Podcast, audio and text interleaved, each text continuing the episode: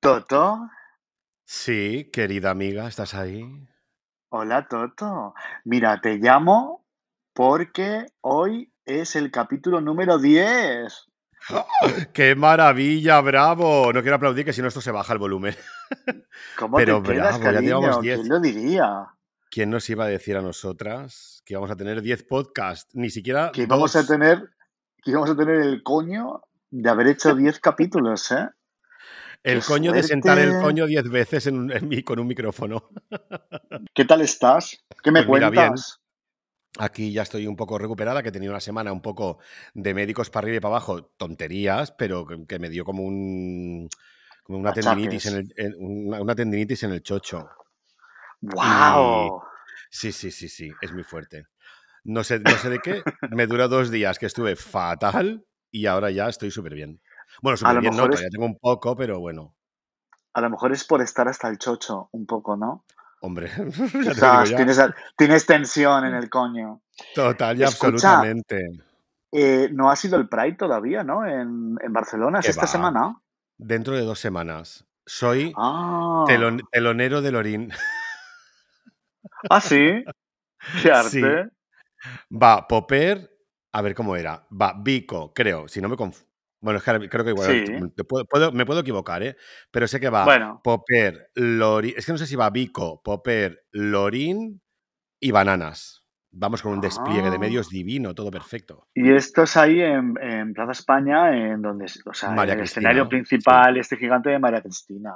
Qué guay. sí. Oye, ese, ese escenario, yo no he actuado nunca ahí, ¿eh? pero ese escenario tiene que dar poder, estar subido ahí y ver Bueno, poder, el paseo poder y acojonamiento, porque vamos, yo a mí yo te digo que siempre que voy a subir, este podcast me da miedo por lo que por, por de quién trata, Por lo pero que puedas eh, decir.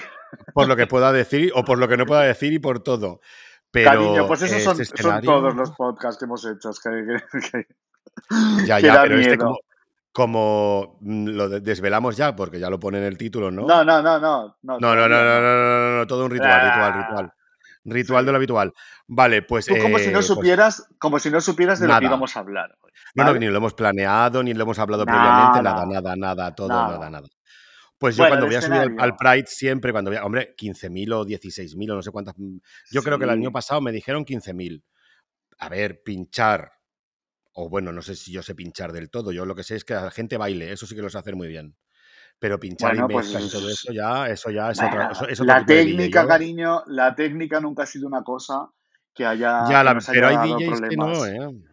Hay DJs Ya, bueno. que, que, que se lo toman muy en serio eso y es como de, Sí. tú no eres DJ, tú eres selector. Y es como de, pues igual tienes razón, pero me da igual. Bueno, pues ya mucha honra, ¿verdad? Ya, pero yo digo que el escenario ese, como tienes todas las vistas desde ahí arriba Es hasta, impresionante. hasta Plaza España con las dos torres, tiene que ser precioso, sobre todo por la noche. Bueno, yo te digo una cosa, ¿quieres que te cuente mi experiencia así rápidamente?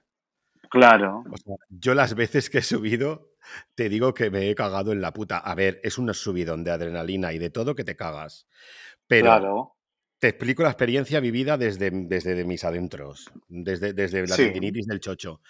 O desde tu tendinitis. desde mi tendinitis. O sea, tú imagínate, corre, corre, corre, porque claro, están allí todas como súper, claro, todo súper profesional. Venga, va, va, el regidor, esto, lo otro, venga, baja una sudada, venga, la subes tú de, de- de cero. Y subes ahí y claro, te plantificas en, el, en, en la mesa de DJ y de repente tienes a una mujer con una cámara al hombro, que la cámara es como, yo qué sé cómo decirte, un- como un mueble. O sea, una cámara Sí, bastante grande ahí, como ta, ta, ta, que te está grabando tu puta cara. O sea, te está grabando todo el rato, todo lo que haces y todo. ¿Sabes? Te está grabando todo. Porque claro, qué no sé, o sea, no, no, una presión que te cagas, pero claro, cuando yo salgo también salen artistas a bailar, o sea, bailarines, tal, los Sí, gogosos, salen todos. Entonces, como hay una cámara enfocándome a mí todo el rato. A mí ya Charlie, que Charlie también sube conmigo, porque me- él no quiere, pero yo siempre le digo, mira, o subes o te rajo. La Charlie luego le encanta, luego no para de bailar la sí, yo creo, yo creo que sí, yo creo que sí. Yo siempre le digo, grábame, que luego se lo mande a mi madre, que eso le gusta. ¿Sabes? O sea, yo siempre digo, eso grábame para lo que sea. Redes, mi madre, mi hermana, que me hace los, vestu- los Claro, vestuarios, porque os graban todo, os graban todo el rato porque están las pantallas, ¿no? Para que la gente Claro, hay una regiduría o, regidor o como se diga eso. Sí, sí, Pero sí, sí. claro, tú, claro, tú no puedes perder en ningún momento la compostura ni el subidón, porque claro, tú no sabes nunca cuándo te van a pinchar en la pantalla grande que te está viendo las 15.000 personas. Porque claro, en las 15.000 Claro. personas abajo tienes los visuales que tú envías. O sea, en este caso de la Popper, por ejemplo. Los visuales de la Popper, que los hace Stanley todo divino, mezcla de todos los años, todo perfecto. Luego, eh, está los visuales propios del Pride que te anuncian y que sale Pride 2023, todo eso. Luego está Sí. la cámara, la cámara mía del DJ, la cámara del, del público y la cámara de los, del, en este caso, los gogosos o el cuerpo de baile o lo que esté pasando en el escenario. Sí, y sí, tal. sí. Entonces hay como cinco cámaras que de repente, pues la- una está como la cámara 2, cámara 1, pínchame la 2, pínchame la 3, ¿sabes? Y claro, tú no sabes nada porque tú- yo lo único que sé es que tengo a una mujer enfocándome el careto todo el rato.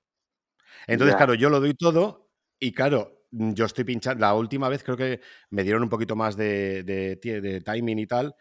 Y yo estuve como 35, 40 minutos dándolo todo y yo, se me salía el hígado por la boca, pero literal, ¿eh? Claro, claro, claro. No te enteraste de nada. O sea, yo es que es como de corre, corre, corre, corre, subes, te pones ahí y cuando te- venga, baja, baja, baja, baja. Y es como de, ¿qué ha pasado?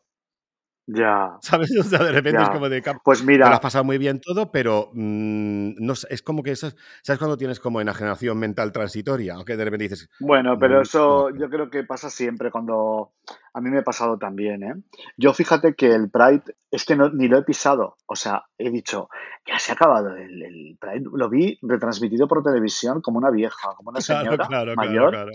Porque es que yo los Pride, claro, Ya eh, no hace ya como tres años, pero sí que eh, he trabajado durante muchos Prides con las Juanetes, con Juan, Sí. y wow, o sea, es muy intenso y, y muy poco Bueno, es práctico que para... Yo, por lo que he visto, siempre en el Pride, las Juanetes, mm, si no sois las que más habéis trabajado, ha sido una de las que más, porque es que erais mm, aquí, allí, allí, allí. Y yo, yo os veía todo el rato en diferentes escenarios que yo decía, maricón, pero como no se ha dado tiempo que han ido en helicóptero.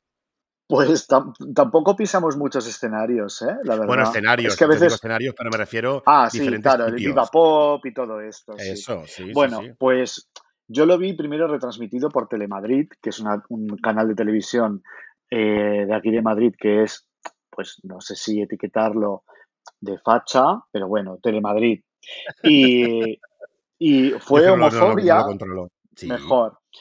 Eh, Fue homofobia porque mandaron a, a la manifestación algunas cámaras y algunos periodistas, ¿no? Reporteros. Chica, lo de Telemadrid yo creo que man- iban con un móvil grabando. O sea, un horror. O Las sea, cámaras más todo- viejas que tenían. las más viejas. Hay que grabarlo del Pride, venga.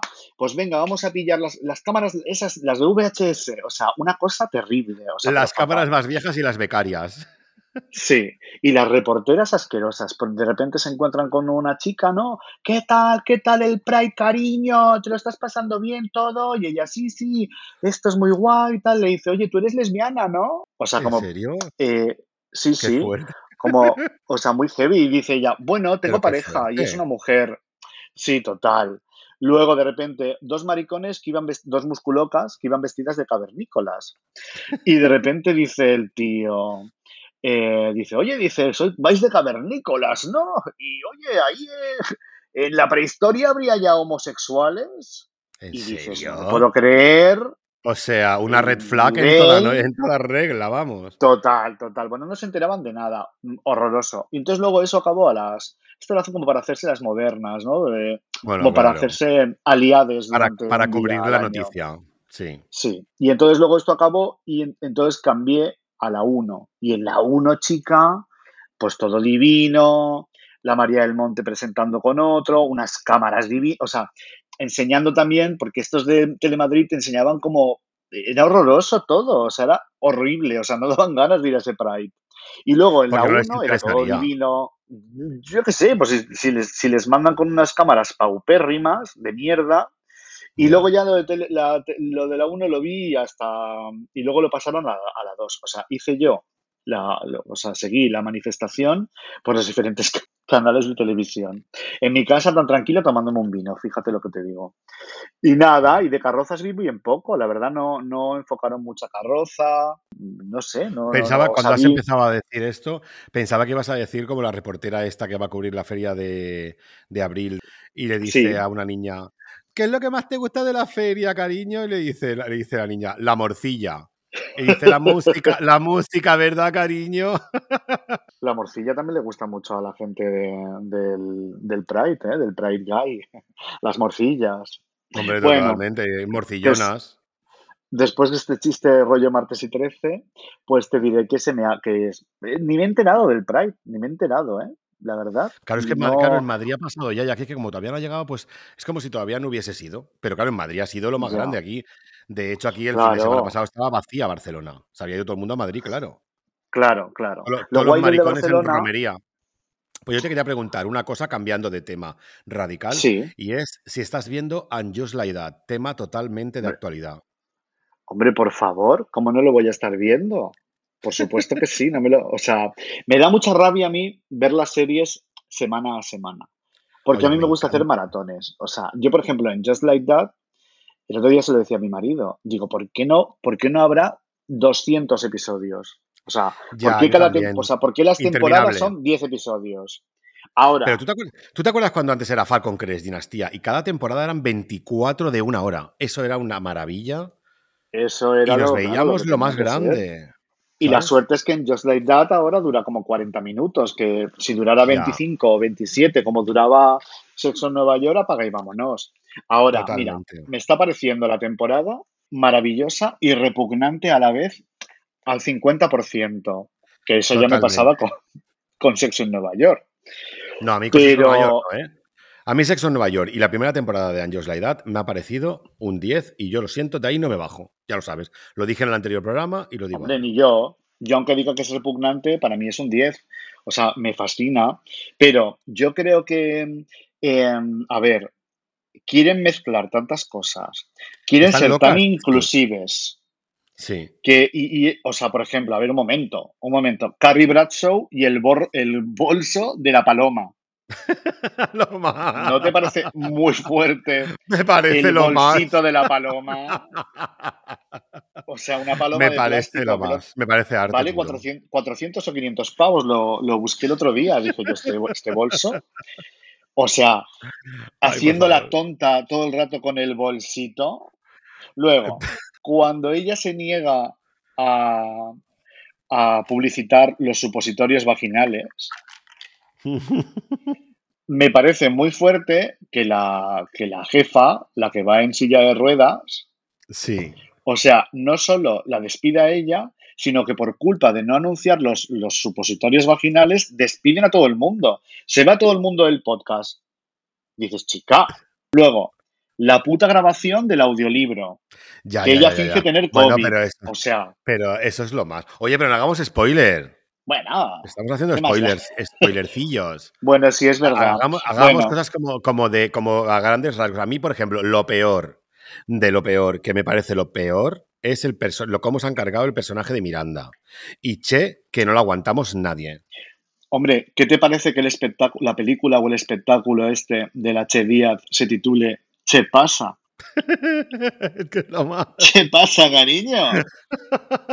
O sea, y todo el, lenguaje, el lenguaje inclusive que lo meten en todos los lados. O sea, y todo el rato, todo el rato. Es que además. Y Miranda, que, parece, que parece tonta. O sea, Miranda, es que, era la tía con más cojones de la serie. Del planeta. Y parece una niña pequeña. Y es que además era una tía que tenía como ahí, como venga, empuje, empoderamiento desde el capítulo 1 de Sex and the City. Era como la cínica, la que siempre les ponía todas las pilas, no sé qué. Y ahora de repente es como eh, una ama de casa mm, sumisa que lo que le diga cumplo todo perfecto. Todo. Es boba, es boba, es boba. No te enfades, no te enfades porque me pones un, dedo encima y me pongo cachonda. Madre mía, maja. Es, que me fuerte. ¿eh? Oye, podrían haber hecho eso pero bien hecho, ¿sabes? O sea, y el personaje de la, profesora, el personaje de la profesora que le da clase a Miranda, que, se queda como sin marido y está ahí. A ver, yo, espero que todo esto se vaya desarrollando. El momento, espera, no voy a hacer spoiler, te lo voy a decir un poco así entre líneas. El momento este de la vecina de Carrie que hace una exposición de joyas en el parque, ¿qué? a mí eso me encantó. Ahí lo gocé bien gozado, ¿eh? te lo digo. Yo ahí me reí y era como todo como risa de un poco de Sex and the City de antes, te lo digo. Yo ahí me reí mucho y a mí es que el personaje de la vecina me encanta, ¿eh? me encanta. Ojalá le diesen más protagonismo y a los amigos de ella también, porque cuando lo, lo que pasó de la otra vez, que hacía ruido y ella se quejaba como una vieja, me encantaba. Me Mm, encantó todo esto, toda esa trama, me encantó todo el rato. Y Mira, ahora esta amiga, cosa, me encanta. esta cosa que se dice de es como un accidente, no, que no quieres verlo, pero no, no, pero quieres mirar a la vez, pues es totalmente en Just Like That, porque es un Pero, accidente total. pero a, ti, no- a ti no te pasa que cuando empiezan Just Like- Yo es que, por ejemplo, yo vuelvo otra vez al mismo que ya lo he dicho varias veces, la campaña esta del sonar que salía la tía meada, de la Sí, emoción. Pues esa soy yo cada sí. jueves cuando hay un capítulo de And Just Like That. Estoy meada así como de del gusto. Estoy, en- estoy como con todo el pantalón empapado. Pues mira, en Just Like That, o sea, no quiero que termine, quiero que haya muchísimos capítulos, me da la vida, me A mí meo, también. Yo y, y la veo un poco como un hetero cuando ve el fútbol. Yo insulto, o sea, porque a. Carrie la insulto, ¿eh? Por Mira favor, se puede, tonta. Ya, ya, ya. Es que además, cuanto, cuanto más ya va a empezar con las más nos suyas, gusta. deprimida. Oh, Cuando está deprimida, que sale sin maquillaje ni nada, eso es lo que más me gusta. Me gusta que lo pase mal, Carrie, porque es la persona más egoísta, estúpida y boba del planeta Tierra. O sea, Pero, es... no- pero aún así nos encanta. Yo te digo una cosa. Yo en esta temporada, que esto voy a negar que lo he dicho siempre. Aunque quede grabado, yo esto nunca lo habré dicho. Es una temporada hasta día de hasta, hasta el tercer te- capítulo un poco floja. Es una mierda. Oye, Es guapa, ni se te ocurra, ni se te ocurra Es... decir que es una mierda. No, pero es Que una ahora mierda de mismo te cuelgo. ¿eh? Ahora No mismo te cuelgo. Ay, amiga, y nada, ¿qué más me cuentas? Si no, ya empezamos. Metemos, No, ¿Nos vamos a, metemos en el ajo ya? Sí, vamos a meternos Vale. en el ajo ya porque esto tiene tela marinera y a mí me hubiese gustado hacer dos, incluso tres o cuatro, pero creo que no. Va a ser uno, vamos yo te, yo te paré los pies en, en, en ese, en esa serie que querías hacer de un documental claro, es que yo soy tan fan Vale, que... mira, vamos a el, eh, vamos a el programa de hoy está dedicado a uno de los artistas que más, uno de los que más le gustan a Albertotto, que es no la decir Warhol, la Warhol, la Andy la Warhol. Warhola. Yo diría mi artista favorito. Con lo bueno y con lo malo, ¿eh? Porque tiene cosas malas, Ya. muy malas también, ¿eh? Fíjate tú que a mí Warhol no tengo, o sea, no tengo ningún solo libro de él. ¿eh? Entonces, es un artista que me, que me gusta muchísimo, que vamos, lo, lo tenemos en el imaginario, en el coño metido, y he visto obra suya en Nueva York, y vamos, o sea, conozco su obra y me fascina él como personaje. Y me vi lo- el documental este de Netflix, que es los, los diarios de Warhol, creo Sí. que es. Y ahí aprendí muchas cosas de, de la Warhol, pero que tampoco, era un personaje que tampoco me caía muy bien de repente, ¿sabes? Hombre, es que Andy Warhol o entras y te cae fascinantemente bien, como a mí, que es lo que me pasa a mí, que es que yo todo lo que hace me parece arte, no lo siguiente de lo siguiente de lo siguiente, y mega inteligente, mega todo, o de repente es una pedazo de hija de la gran puta, que también lo era, que flipas. Claro. Te gusta tanto que te lo meterías por el culo, ¿verdad? Por el, por el, como, como la, tendini- la tendinitis que tengo en el chocho. Sí, por ahí. Bueno, pues yo te, te propongo para, para hacer un viaje a través de la, de, de la Warhol, es que yo te voy a ir haciendo una serie de preguntas. Bueno, preguntas no, cosas que yo tengo curiosidad por saber y como tú eres como el libro petete de Warhol, pues que Vale. tú me vayas explicando y demás, ¿vale? Yo te propongo hacer una, un pequeño timeline, ¿sabes? O sea, un, Sí. una línea de tiempo y en, y en y en algún momento, porque tú lo que me vas a preguntar, me puedes decir, pregunta, atención, pregunta o no. Lo, No, digo, lo, digo, lo digo para, maricón, para poner un poco de antecedente a la peña. a ver, pero yo, ¿O no? tú déjame a mí, tú déjame a mí que yo haga de maestra de ceremonias en el, en este, en este Ya, capítulo, pero ¿vale? bueno, vale, tú vale, me vas. Yo- contando, no tengas bueno, miedo, no te asustes. Yo, yo no me asusto, pero yo te lo digo, es Que es- es que tengo, es que tengo muchas cosas y unos datos muy, muy que dan mucha chicha que hablar, mucha cosa. Divino, pues tú los, tú los vas soltando sin problema, que esto no es el programa de Jordi Hurtado. A ti que vas a empezar, vas a empezar la, la pregunta hablándome de Joe Di Maggio, este, Joe de Alessandro. No soy tan básica, déjame a mí, tú no, no, no me, no, no me subestimes. Su nombre real Venga. era Andrew Warhol. Andrew Warhol, a que me encanta porque tiene nombre de travesti. O sea, porque todo el mundo lo conoce como Warhol y Warhola sería como su nombre de travesti, ¿no? O como, ¿sabes? Aquí yo, por ejemplo, a Juan, que de repente le llamo, le llamo la Juana, ¿sabes? Pues entonces esto es Ya. como la Warhol. Voy a llamar a la Warhola. Warhola me encanta. La Warhol. Bueno, pero yo creo que sería Porque ella no- Warjola, ¿no? War, no, o Warjola. Warhola, Se suena sí. como a Gárgola.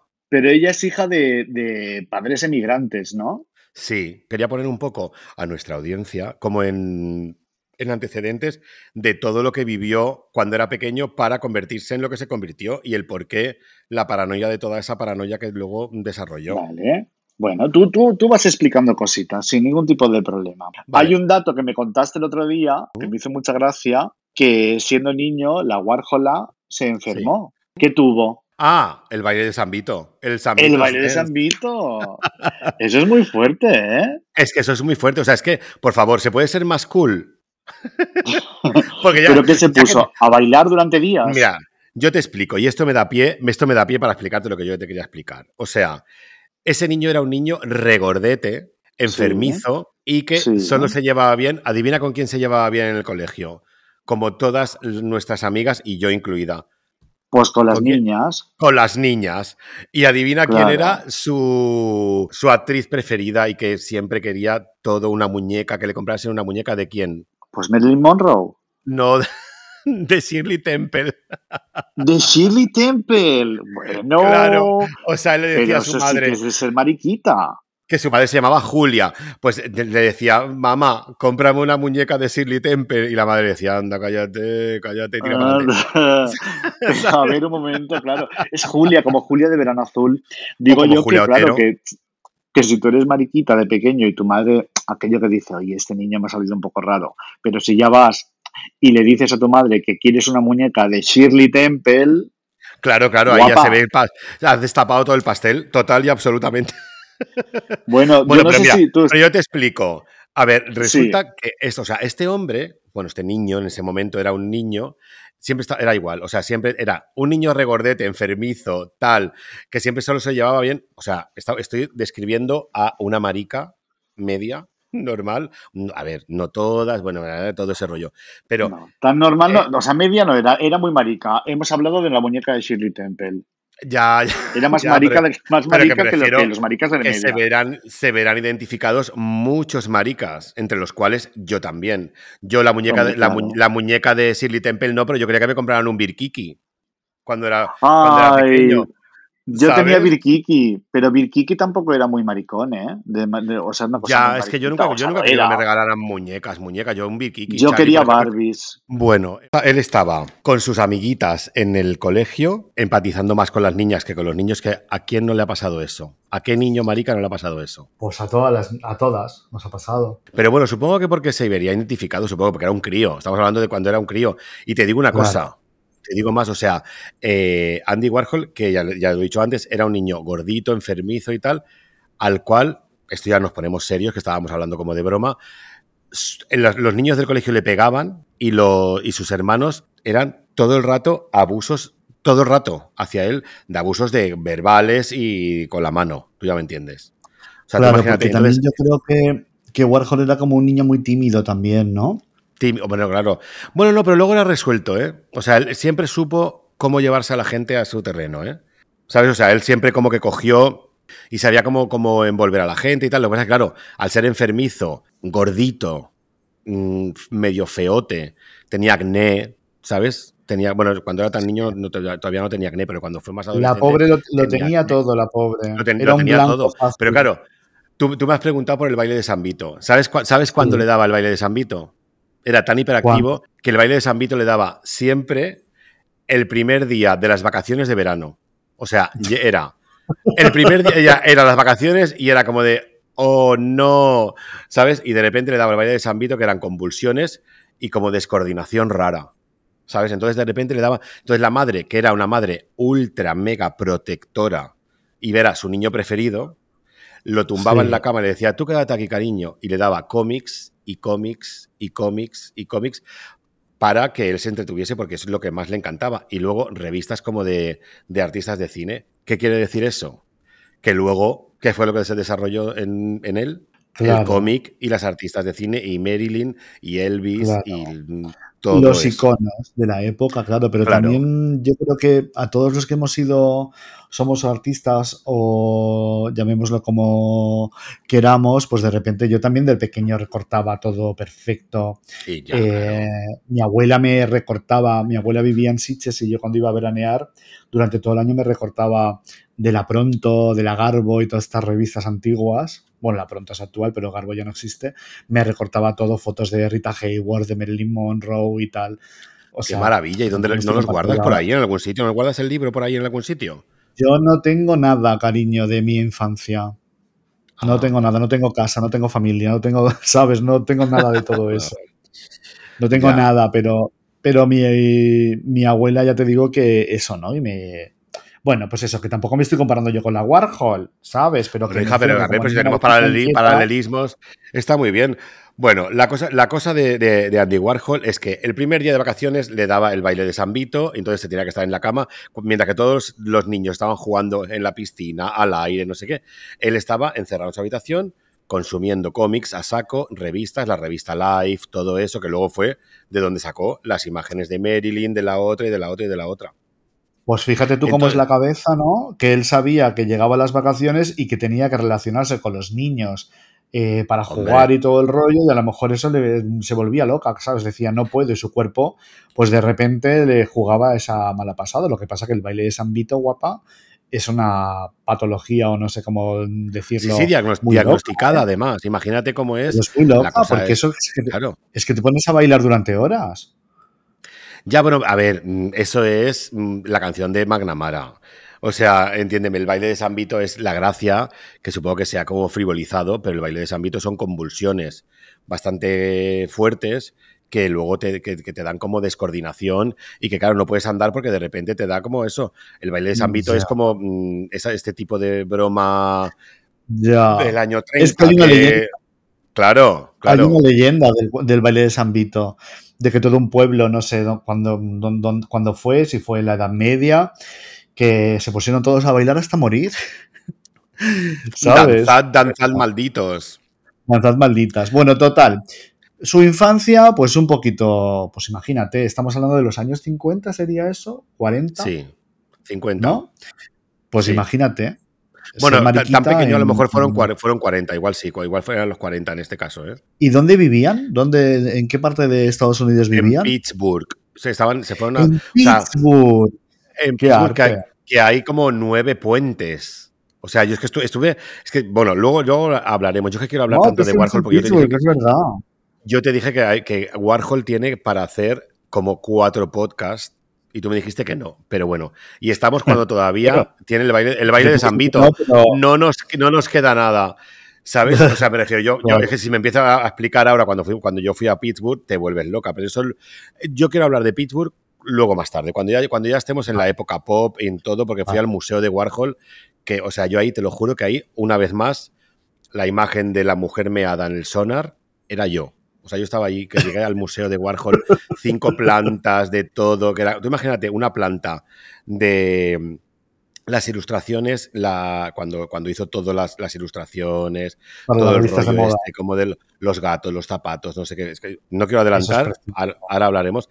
Luego Sí. otra era como de la época pop, el no sé qué, no sé cuánto, la, la- el interview, las películas, los, los silver balloons, todo eso, uno, cada una cosa en una planta maravillosa. Yo, o sea, te lo juro que es uno de los viajes más alucinantes de mi vida, mm, ya solamente de ver todo de Warhol, todo. Me hice una foto en, el- en el extraña. sofá. Bueno, luego hablaremos, es que no quiero adelantar nada. Bueno, no, no hagamos Entonces, eh, su, su infancia, pues bueno, pues lo que hemos dicho, ¿no? Ser niña mariquita en, la- en la- en los Estados Unidos eh, de los años 40, pues tú me dirás. Entonces, él eh, ya como adolescente, por ejemplo, ¿dónde empezó? Él empezó a estudiar arte, ¿Qué- ¿cómo empezó? Sí. O sea, ¿cómo fue el- fueron los preámbulos? eh, Él se, fue, él se fue a una, a una escuela que se llamaba, no, no me acuerdo ahora mismo, pero se llamaba como algo así como Tech, no sé qué Tech. O sea, te- bueno, empezó, antes de todo eso, él empezó a dibujar como, como gatos. No sé por qué tenía una Sí. paranoia con los gatos. Pero, pero que dibujaba, y es, verdaderamente es el, el, que ha hecho los gatos más bonitos de todos. entonces, cuando estaba en el, ese instituto, es que no sé si era instituto, sí, instituto, o universidad o algo así, ahí hubo un, un concurso como de dibujo, de, de arte, porque sí. su madre, o sea, quien, quien, verdaderamente lo metió en todo esto del arte es su madre, o sea, su madre es la, su mayor influencia. Es la que todo el rato le decía, tienes que hacer caligrafía, tienes que hacer arte, o sea, le, le daba como todo lo que he dicho, los cómics, las revistas. Qué maravilla. El arte, el arte. Oye, pues qué gran apoyo, ¿no? Una madre que te apoya es que es lo más importante. La bueno, Julia, la, la, Julia, ¿cómo Julia, era? La Julia, la Julia Roberts, ¿sabes? Entonces, la Julia. Eh, la Julia estaba en el instituto y hubo un concurso como de, de bueno, pues un concurso de, de, arte. Entonces, de repente, hizo un dibujo, pero es que, tonta no era para, para, nada en absoluto. En el jurado Hombre. había, bueno, un, uno de los artistas que, que, estaba en el jurado tenía un estilo muy personal y él hizo, con, pero con muy poca, muy poca edad, no me acuerdo, no sé la edad que, que tenía, hizo, uh, que yo lo vi, en, lo vi en el Museo de Pittsburgh cuando fui, ¿eh? un niño metiéndose, o un hombre metiéndose el dedo en la nariz. Tú imagínate un crío pequeño oh, sí que te hace un dibujo que lo podéis buscar porque está en Google, ¿eh? eso está en Google, eh, que te hace como un, un, dibujo de una cara de un niño así como mirando fijamente a la cámara, pero que es un dibujo, ¿eh? es como una ilustración, sí, sí, metiéndose sí. El, dedo, el dedo en la nariz y claro, evidentemente era todo el rollo de uno del jurado, él sabía que ese del jurado le iba a votar a él y le iba a apoyar a él y el del jurado se lo metió en el bolsillo totalmente ganó y dijo, nunca he visto a nadie con tanto talento como este niño. Qué arte. O sea que el pequeño Warhol le metió el dedo en la nariz al del jurado. Hombre, pero se le vi por el culo también, le dijo, toma, te la has comido, ¿sabes? O sea, imagínate que bueno. listo, o sea, tú imagínate un adolescente tan listo como para que antes de, de presentarse a nada para decir, aquí gano yo, por con Tommy coño.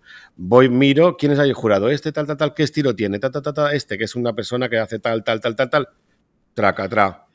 Pues ella tenía mucha sea, fijación con el tema de la nariz, porque luego cuando yo he visto que algunos eh, autorretratos que se ha hecho, eh, que tiene todo el rato como que se retoca la nariz, o sea, no se dibuja la nariz.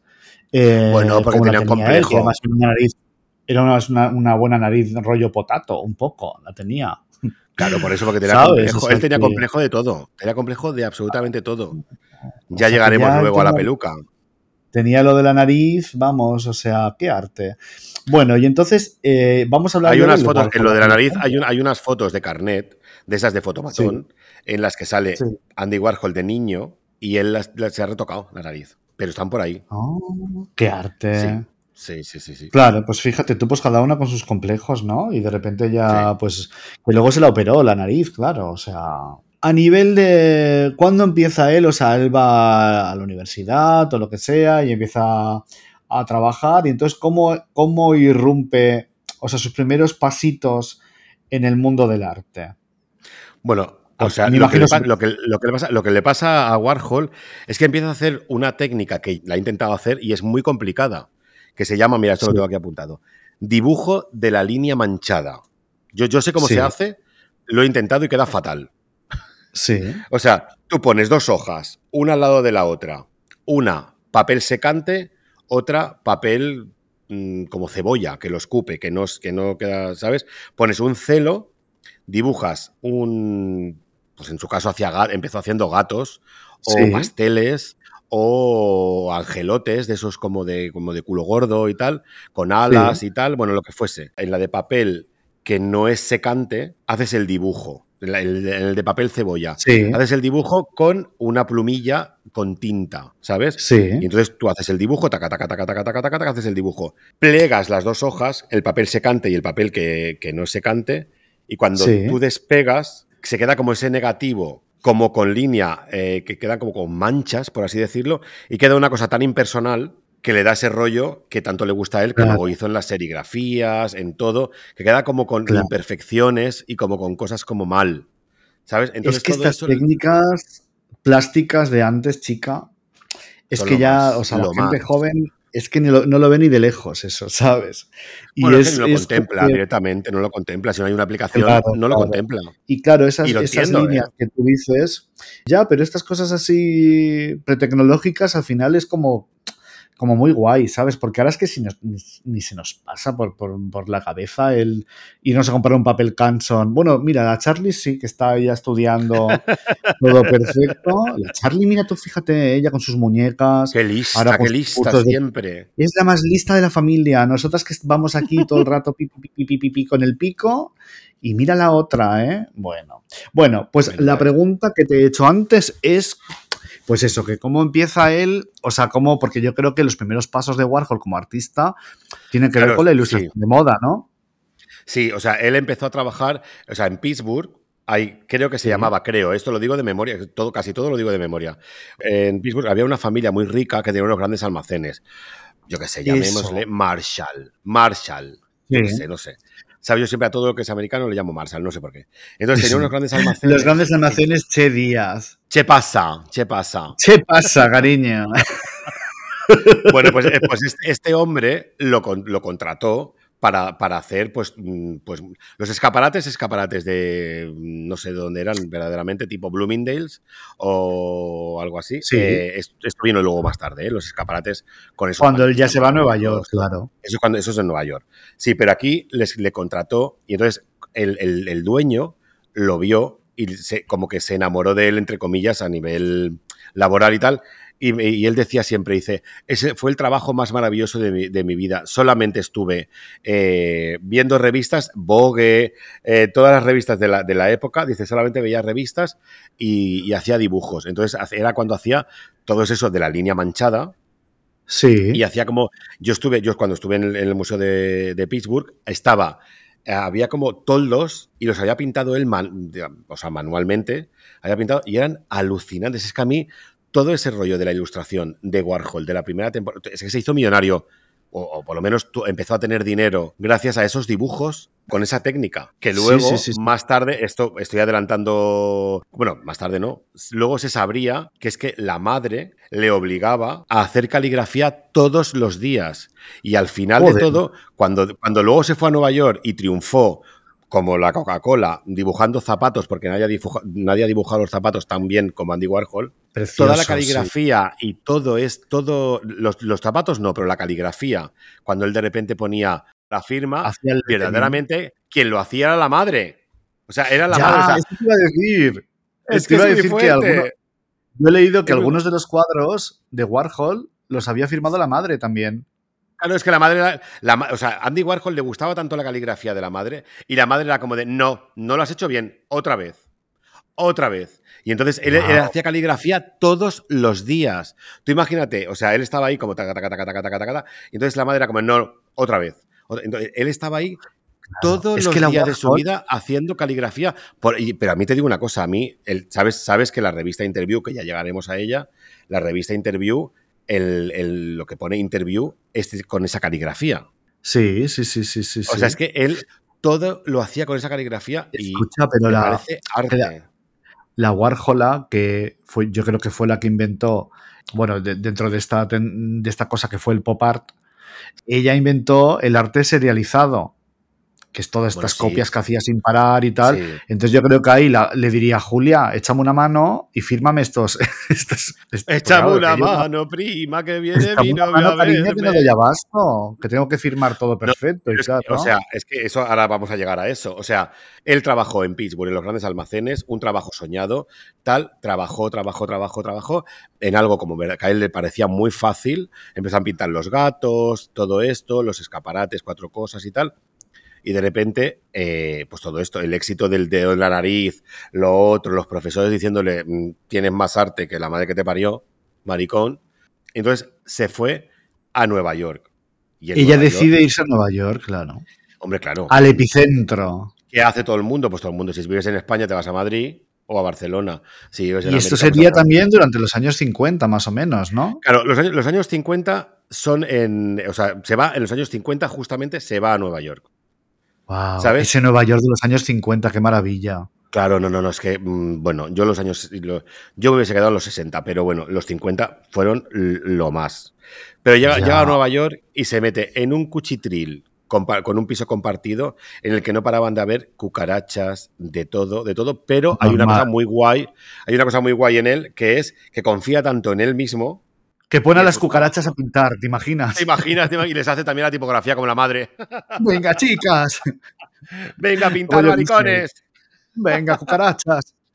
Pues se coge todos los días, porque además era, era una persona incansable, pero cuando te digo incansable es mega incansable y obsesiva. Entonces, Era se pone- workaholic. Workaholic, si es que el nombre es por él. Se pone la carpeta debajo del brazo y empieza a dibujar y a dibujar y a dibujar. Y no duerme, no hace nada. Solamente se va, y se va y se va a presentar, a presentar, a presentar. Y de repente, claro, se va a las revistas. Es que no lo que sí que no me acuerdo es las revistas donde. donde Bueno, pues iría. Harper's, ¿no? Las- Sí, yo, yo creo que- yo creo que es Harper's, Harper. Yo creo que es Harper, sí. Tiene toda la pinta Y en- Harper, sí. Claro, entonces de repente le dan como un anuncio, como de "Mm, dibuja estos zapatos. Y de repente hace un puto. Se te viene a la cabeza, ¿verdad? El zapato de Warhol, que Sí, es como sí, sí, de Audrey. Hepburn, para que me entiendas, como taconcito, Precioso, punta y tal. Y de repente es el que mejor dibuja los zapatos de la vida, de la historia, de todo. Entonces empieza a dibujar zapatos, zapatos, y se vuelve loca, no duerme, no come, no hace nada, y empieza a dibujar zapatos, zapatos, porque lo que él quiere verdaderamente es hacerse millonario o rico, porque de repente es un pordiosero, hasta que de repente un día va a, a pedir más trabajo y le dice el que le va a contratar, es que vas vestida como una puta pordiosera, maricón. O sea, no puedes venir, a- Pues no puedes venir así. Entonces, claro, él se Ya. vuelve loca, empieza a trabajar y a no dormir y a no hacer nada y no sé qué, y empieza como a, mm, a producir mogollón. A coger Es que es todos los trabajos como- que le salen. Es impresionante estas cosas que pasaban antes, ¿no? De que un niño de un pueblo de Pittsburgh, de una familia no tan pobre, pero bueno, pues Bueno, a ver, sí que era, era muy pobre, era muy, muy pobre. humilde, Me refiero, lo, lo claro, como pasa siempre cuando ya te vienes y empiezas a tener a trabajar como una cerda, pues al final acabas teniendo dinero, pero porque eres una puta curranta. Claro, pero es muy fuerte. Luego ya yo, yo te daré mis conclusiones de cómo esta mujer, ¿no? Pues es, mm, al final acaba eh, vendiéndole la moto a toda la aristocracia americana, bueno, y a todo el mundo. ¿no? Por ahí Eso es una falta maravilla. mucho, eso falta muchísimo. Bueno, vaya. pues ella está ahí en, en los grandes almacenes estos, ¿no? Bueno, perdona, en trabaja, haciendo ilustración de No, sí, moda. es verdad, en, la- en la- en las revistas ya, está, ya estamos en la época de la ilustración de la ya está publicando en las revistas. Maravilla. Y entonces, ¿cómo, cómo, se, ¿cómo sigue la niña? para Porque ella, claro, quiere ser famosa, quiere ganar dinero. A ver, la, ni- la niña Ella- vestida como una puta pordiosera y nadie, Sí. o sea, y la gente como que le da asco porque de repente llegó un momento en el que llega un día con una carpeta a una al Harper. Y tú imagínate, Harper's Bazaar, vas con una carpeta con tus zapatos divino, todo perfecto, tu madre te ha hecho toda la, toda la tipografía, toda la línea esta como manchada, todo perfecto, todo, todo. Abre la carpeta y sale encima de la mesa de Anna Wintour una cucaracha. ¿Cómo? Sale una cucaracha y de repente le dicen, Claro, y de repente le dicen, mira Andy, cariño, yo te quiero mucho, Mira, pero guapa". hasta aquí, hemos, hasta aquí hemos llegado, ¿sabes? O sea, estoy aquí con, mi- con la- con mis peonias, con todo dorado y un escándalo de oficina para que me salga aquí una cucaracha, no me jodas. Qué hija de puta la cucaracha, ¿eh? Verás. hay que tener, hay que tener mala suerte, hay que tener mala suerte. Pobrecita. Total, que de- de entonces empieza todo el jaleo, todo el jaleo, y entonces todo lo que cobra se lo empieza a gastar en, en comprarse ropa para, Ah. para vestir como, como un dandy. Pues muy Entonces, inteligente. Empieza, empieza a vestir ahí como de, de repente, pues eso, pues con corbata, trajes, no muy caros, o sea, pero que no podía, pero como que sí, pero que daban el pego. Claro, como este le ha dicho, cariño, no me pongas aquí una, una cucaracha en esta mesa de cedro que tengo divina. Ella se dio cuenta que para trabajar en el mundo de la, de la moda o bueno, de, de una sociedad más elitista y tal, pues que tienes que vestir como ellos, ¿sabes?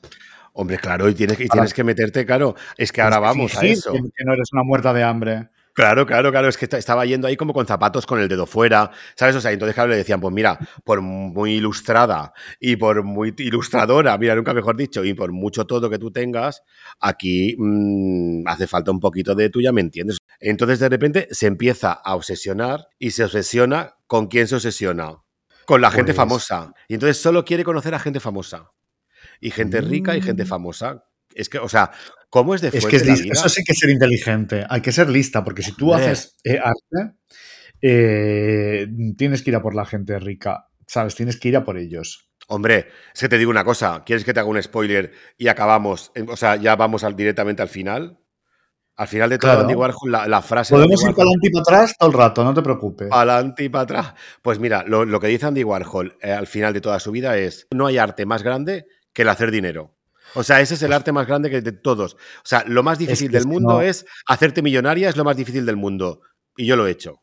Claro. Sobre todo en vida, ¿no? No como todos un montón de, de pintores Claro. famosos que muchas de ellas se hicieron. Imagínate la pobre, la desgraciada de la Van Gogh, todo perfecto, que se hizo famosa cuando se. O sea, eh, post-mortem, ¿sabes? Y como muchas otras. Entonces, Warhol lo que consiguió fue ser un icono en vida y un, ar- y un artista reconocido en vida. Tenemos, Seguimos. tenemos a Warhol que de repente ha abierto los ojos y está vestida de dandy buscando a gente famosa como una loca. Y entonces de repente, Intentando se meterse en la, socie- en la, en la A ver, alta sociedad neoyorquina. totalmente. Entonces, pero adivina, adivina con quién estaba ultra obsesionado todo el rato y empieza a escribirle cartas compulsivamente. Hombre o mujer. Hombre, Hombre, hombre, hombre. Actor. no, escritor, Ah, que también mariquita. hombre marquitísima. Ay, ¿cómo se llama? ¿Truman Capote? Sí, Claro, guapa. Hombre, O sea, fíjate tú. claro. Aquí te diré que la Warhol es más lista de lo que, de lo que pensábamos. Hombre, es que es listísima. Capote- es que Truman Capote es un poco el mismo perfil de, de la Warhol. Claro. Una marica un poco fea, eh, tal, no sé qué, que Sí, acaba sí. porque lo de Truman Capote tiene, tiene tela marinera, ¿eh? O sea, Hombre, claro. como vulgarmente se dice, da para podcast la vida de este hijo puta. Son, basta- son bastante igualas. Sí. Porque lo ¿Dónde está el dinero? Y listas, ¿dónde está el, Claro. ¿dónde está el gasto? ¿Y, y dónde, caso tengo, dónde lo tengo dónde tengo que ir? Pues a la alta por la aristocracia, aunque yo no sé si hay aristocracia en Estados Unidos, porque no, no Sí, sé. claro, claro, Pero claro bueno, que la hay. sí. La, la gente poderosa, vamos. Gente mega ultra poderosa. Hay que ir allí. Y lo más fuerte de todo, no me tengo que hacer amigo de ellos. Que en aquel momento no, no quiero ser machista y todo ese rollo. Pero me hago amigo, en el caso de Truman Capote, me ha- porque ese es otro de mis ultra. Tú ya me entiendes. Se hacen eh, amigos de las mujeres. Las mujeres. ¿Pero que es por muy qué? fuerte. ¿Sabes que Truman Porque las Capote fue el- mujeres- único que entró en, en- en la- en el- O sea, las mujeres quedaban, creo que eran todos los miércoles en el hotel, mm, pues no sé, pues supongo que sería Four Seasons o algo así, y fue el único hombre que, que entró en, ese, en esa quedada. Hombre, de mujeres. porque la capote tenía todos los, los gossips, los cotilleos. Claro. de toda la ciudad. Que menuda era ella, que Bueno, Truman Capote tiene de otro repente podcast. se iba con la duquesa no sé qué y le decía que la otra era una zorra y, viceversa. Entonces, y porque también las mujeres en aquella época eran mujeres florero. No trabajaban, tenían que Bueno, pero, casa. pero hacían su tiki tiki por detrás, ¿eh? O sea, por Claro, detrás pero eran las, que, eran las que de repente manejaban la pasta. Hablamos de tíos muy ricos que están de, hombres de negocios haciendo sus Hombre, el mierdas. poder y estas en- en- mujeres, en el gobierno de Estados claro, y Unidos. estas o sea, mujeres eran las que tenían el dinero y decían, pues me voy a, o sea, todo, me voy a gastar el dinero pues comprándole un cuadro a mi amiga, la Warhol, por ejemplo, y gastándome un dinerito, ¿sabes? Pero yo, yo lo que me refiero es que en el caso de Truman o en el caso de Warhol, yo creo que se querían sentir rodeadas. Bueno, luego más tarde sí que buscaba mm, que, venga, porque luego te contaré una anécdota muy buena, a ver si llegamos ahí. Te contaré una, anécdota- Divino. una anécdota de las ofertas que hacía Warhol, que eso es lo más. Que vamos, que me río yo Pero- del corte inglés. Pero cuéntala ahora, no te preocupes. Ahora que te ha venido, cuéntala, escupe. ¿Sí? Para adelante Bueno, para pues para mira, pero, pero- pero claro, aquí ya nos estamos metiendo, yo creo que en los 70 casi. Pero bueno, Da igual, no pasa nada. muchísimo. Pues mira, No Andy, nada. Warhol, Andy Warhol cuando hacía esas series que hace de una Marilyn, eh, tú sabes, tú sabes, es que, bueno, es que yo es que con de Andy Warhol puedo estar hablando mm, tres semanas, pero tú sabes que Andy Warhol, ¿por qué hizo una Marilyn? Hacía una Marilyn y, valía, mm, esto no es la anécdota, ¿eh? esto es otra cosa que ya me estoy yendo. Eh, hacía una Marilyn y valía, yo qué sé, mm, 10 mil dólares. Sí, De repente se dio cuenta que si en un lienzo más grande ponía dos, pues a lo mejor ya valían eh, 20 mil.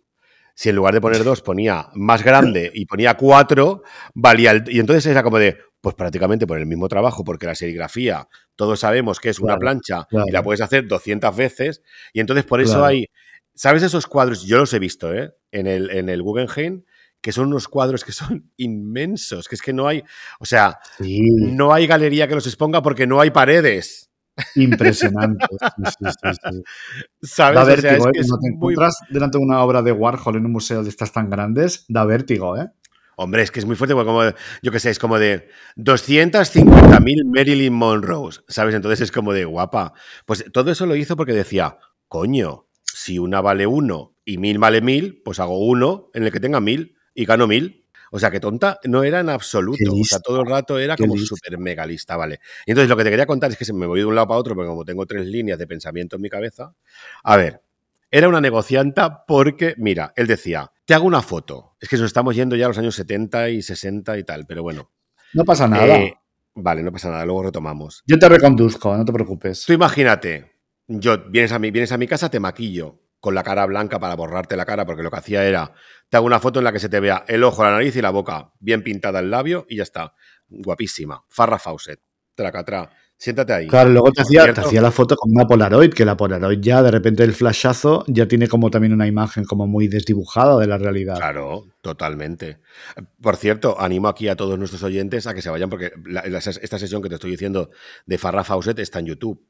O sea, ahí ves como Warhol, Ah, la ¿sí? Polaroid que tenía está en YouTube, tú la, la Ah, pones, pones YouTube, o sea, YouTube, eh, Warhol, eh, Farrah Fawcett y sale tal cual que sale ella ahí como medio cortada, así como en una pared blanca Pones, de pones en YouTube, sitio. pones Farrah Fawcett, Wandy Warhol, ¿qué pasa? ¿Qué pasa, cariño? O sea, que está el vídeo de la sesión de fotos, de cómo le hacía las fotos. Ahí ponte Yo lo he ahí como visto, una yo lo he visto en YouTube, ¿eh? Ah, No, no sé exactamente qué lo que puse, los, los prompts que puse, no me acuerdo. Pero, sí, pero, bueno, está. qué guay eso. Vale, pues tú imagínate, tú ya has hecho la foto, el trabajo previo Sí. ya lo has hecho, ya se ha maquillado Farrah Fawcett, ya se ha maquillado, ya se ha sentado delante de ti y has hecho la foto. Mm, Farra, cariño, ¿cuánta, qué quieres? ¿Un cuadro? Mira, te dejo, te dejo un cuadro, 25 mil dólares. Dos cuadros de la, de la misma foto, ¿eh? O sea, pero a lo mejor te puedo cambiar sí, los sí, colores. sí. Te puedo cambiar los Claro. colores como mucho, si quieres, que son los típicos. Tú has visto en cualquier sitio los cuadros. Pero me encantaría que me encantaría que, que Warhol hablara así, que le dijera ¿cuántos quieren, nena? A ver, mira, te puedo hacer uno. Te cambio los colores, lo que tú quieras, nena. O sea, un ¿Te poco así imaginas? como, ¿Te imaginas? como si vendiera bragas en un mercadillo. Lo llevo fresco. Pues tú imagínate, imagínate, Andy Warhol le dice, Farra, los colores no pasa nada. Pero yo te hago un cuadro. A ver, tú has visto todo, o sea, tú has visto los cuadros esos que hay en, la- en- de Andy Warhol, que uno es tiende a rosas, otro tiende a, mm, Sí, a sí, sí. Es Sí, la sí. mismo, lo mismo todo, pero uno tiene unos colores y otro tiene otros. Vale. Claro. Pues te, te- te- te digo cómo funciona esto. Es como de, Farra, cariño, te vendo uno por 25 mil dólares. Pero si te hago dos, el segundo te vale 15 mil, no 25 mil. Qué El lista. tercero ya te vale 10 mil, ni 15 mil ni 25. El cuarto te vale 5 mil, ni 10 mil, ni 15 mil, ni 25. Con lo cual, Cin- te sale los cuatro que, so- que por separado te valen 100 mil, todos los cuatro juntos, si me los pides ahora, te salen por 55 mil. Te ahorras casi el 50%. ¿Qué prefieres? Y la farra decía, "Bueno, pues venga, va, sí, venga, dan, pónmelos. Ya que me he maquillado, pues ponme los cuatro, cariño. Qué embaucadora, claro. Y para Farrah Fawcett, 50 mil dólares era una mierda, claro, porque es, hablamos de claro. gente rica. No, no, pero es que cuando llegamos a esa, a esa época de, esa época en la que Warhol lo único que hacía era viajar por el mundo. Ya te digo que nos hemos ido en el tiempo, hemos hecho un No pasa gusano- nada. Un gusano Porque de yo ahora- fuerte. Pues Ahora te voy a coger yo por la, por la, esto que tienes en el coño, ¿cómo se llama? tendinitis. Te voy a coger por la tendinitis y te llevo yo as- hasta otro punto que es muy interesante, pero que no pasa nada que nos vayamos adelante para atrás. Vale, Porque yo tenemos- creo que además es Espera un momento, no, es que creo que me lo he apuntado aquí. Estábamos con eh, Truman Capote. Sí. Pero es que no Se hace sabe- es amigo que- de la Truman Capote. No, es que claro, ahí está la gracia. Es que es lo que te quiero contar. es que él, a la él le Truman con- no creo que le hiciera gracia compartir el. O sea, a él le, gusta, le gustaba ser el The Only Gay in the Village. Como para No, de no, repente es que, que, venga otra. Es que ve- voy a ¿Qué buscarlo porque lo, lo tengo por aquí apuntado. A ver si, si no, si no tardo mucho en encontrarlo, te lo leo. Si no, te cuento la anécdota y chao pescado. Él escribía compulsivamente a, a Truman Capote diciéndole que era súper fan, súper no sé qué, no sé cuánto. Y Truman Capote pasaba de él como de comer mierda. O sea, entonces hubo un momento en el que ya como que Truman Capote como que le dijo, anda, anda, pa- anda, payasa, pasa. Anda ¿sabes? que te ondulen con la permanente. Le dijo, ven para acá y a ver, vamos a conocernos. Y dijo, es la persona más triste, más cutre, y más todo que he visto en mi puta vida. Este tío no va a llegar a ningún sitio. Eso pensaba la Truman de la, de la Warhola. Truman Capote de Andy Warhol, porque claro, lo vio ahí como medio Claro. disfrazado de Dandy, medio, tú ya me entiendes. con esa vocecilla que tenía, que era como Mickey Mouse. Claro, es que Andy Warhol hacía una cosa muy fuerte que era como jugar un poco a, a dar pena. Todo el rato intentaba dar pena. Y entonces ganó, o sea, hizo muchos trabajos y muchas cosas con ese rollo como del, "Mm, es que soy- no tengo para Si no me comer", das el trabajo, voy a morir. ¿sabes? Sí, y encima, claro, tú imagínate, si abres una carpeta y te sale una cucaracha, pues dices, pues me lo creo, ¿sabes? O sea, Qué fuerte. era muy fuerte, era muy fuerte. Entonces empieza Bueno. como a, que, que quería conocer a gente famosa, gente famosa, gente famosa. Entonces lo consigue un poco. Empieza como a conocer a gente famosa y empieza como a hacerse como el mm, guay, porque claro, nada le puede gustar más que conocer a gente famosa porque asocia gente famosa éxito, claro. Dinero, la- claro. que en que en el fama. fondo es la verdad. La- sí, Claro, sí. claro, porque ahora, o sea, el ser famoso ahora no es una cosa tan, o sea, es poderoso, pero los famosos de antes, de los años 60, 70, 80, pues hablo del, del celuloide, del cine, eh, sabes, y de los cantantes y tal, era una cosa loca. Era- eran realmente como dioses inalcanzables. Ahora tú le puedes Y escribir a millonarios, millonarios. Instagram, Claro. Bueno, el que, Instagram um, es seguramente no lo leerá ella, pero estás al alcance. O ves a Madonna mm, en, el- en su lavabo. Quiero decir que antes de repente te tenías que imaginar cómo era el lavabo de Madonna y ahora todo ha cambiado mucho. Entonces las estrellas de antes eran realmente estrellas.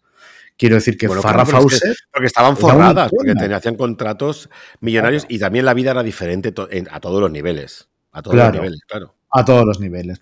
Yo tengo una pregunta, que esto Venga, nos va a llevar un poquito, o sea, yo creo que es desde el punto este de Truman Capote a, estamos en los años 50 y entonces en los años 60 funda la Factory.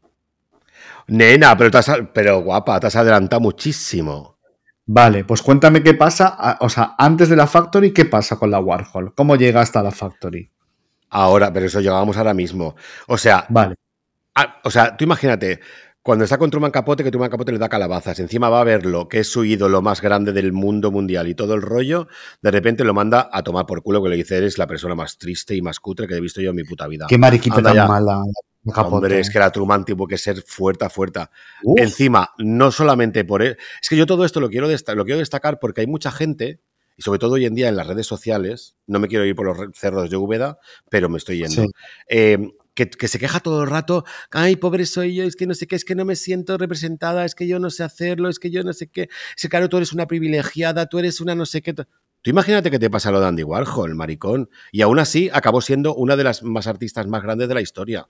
Coño, también, ya sé que todo el mundo no tenemos las mismas armas, pero es que este hombre nunca tuvo nada a su favor, todo lo contrario, lo tuvo todo en contra, absolutamente todo en contra. Y ya no solamente que Truman Capote lo mandase a tomar por culo por fea y por, y por cutre y por, y por mm, desaliñada, sino que encima se empieza a quedar calvo y le sale como acné y con la nariz esa que tú has dicho que tenía antes de la nariz de patata. Entonces, de repente, entonces, o sea, claro, de repente, empezó a tener alopecia muy jovencito. Claro, súper joven, súper joven, súper joven. Empieza a tener una alopecia súper súper bestia y entonces empieza a ponerse como una, como una boina. ¿Sabes la típica boina esta de Nacho Canut? Sí, parisienne. Sí, así como de, como de, sí. Bueno, pues entonces de repente, entonces claro, se ve al espejo y, dice, cariño, No. yo así no voy a ninguna parte. ¿Dónde vas? ¿Sabes? ¿Dónde vas con montón de manía? la boina. ¿Sabes? Y entonces de repente dice, a ver, ¿qué es lo que yo digo? Me refiero, si, si lo, típico de si, si la vida te da limones, haz limonada, pues es eso. Sí. ¿Qué hago con todo esto? Tengo todo en mi contra, pero hay que, hay- no, sé, no sé si lo he dicho ya, en este momento, ahí ya él empieza a tener dinero, que hasta ahora no tenía ni un puto duro. Ya había empezado a ganar dinerito, claro. Claro, gracias, gracias a Harper's a todas las revistas, todas las revistas se lo rifaban. Entonces, claro, de repente no había llegado el éxito todavía. Le pagaban, Claro. pero le pagaban por hacer publicidad. Hostia, es que se me va yendo la, la cabeza de un lado para otro. Los gays empezaron como a idolatrar su trabajo de los zapatos, de Oh. los gatos, de los pasteles. De repente, como la pastelería tal le pagaba y hacía como un dibujo precioso de un pastel maravilloso y de todo. Entonces, de Sí. repente, como en, en el, en la revista esta como de fin de semana que salían los periódicos, salían como esas, esas ilustraciones y como que, bueno, pues como los gays somos lo puto más, pues sabemos, sabemos ver dónde está el arte. De repente, como que esperaban cada semana ahí Sí. como de hostia. O lo puto peor también. También, siempre, sí, sí, totalmente. Entonces, eh, a ver, ya, ya se me ha ido la cabeza. ¿De dónde estaba? Eh, No, pues eso, que- que, él empezó a ganar dinerito y todo el rollo y se vio con la boina en el espejo y dijo, esto no puede ser. Claro, eso es lo que, lo que yo digo, es como de, no tienes, no tienes nada a tu favor y todo el rollo, pues te reinventas y de repente cogió y dijo, vale, yo ahora mismo soy un cuadro, según él, entiéndeme, que mm, Nunca mejor de dicho. repente, claro, es que me estoy quedando, eh, tengo alopecia, tengo granos, tengo la nariz, no sé qué. eh, Esto no puede ser.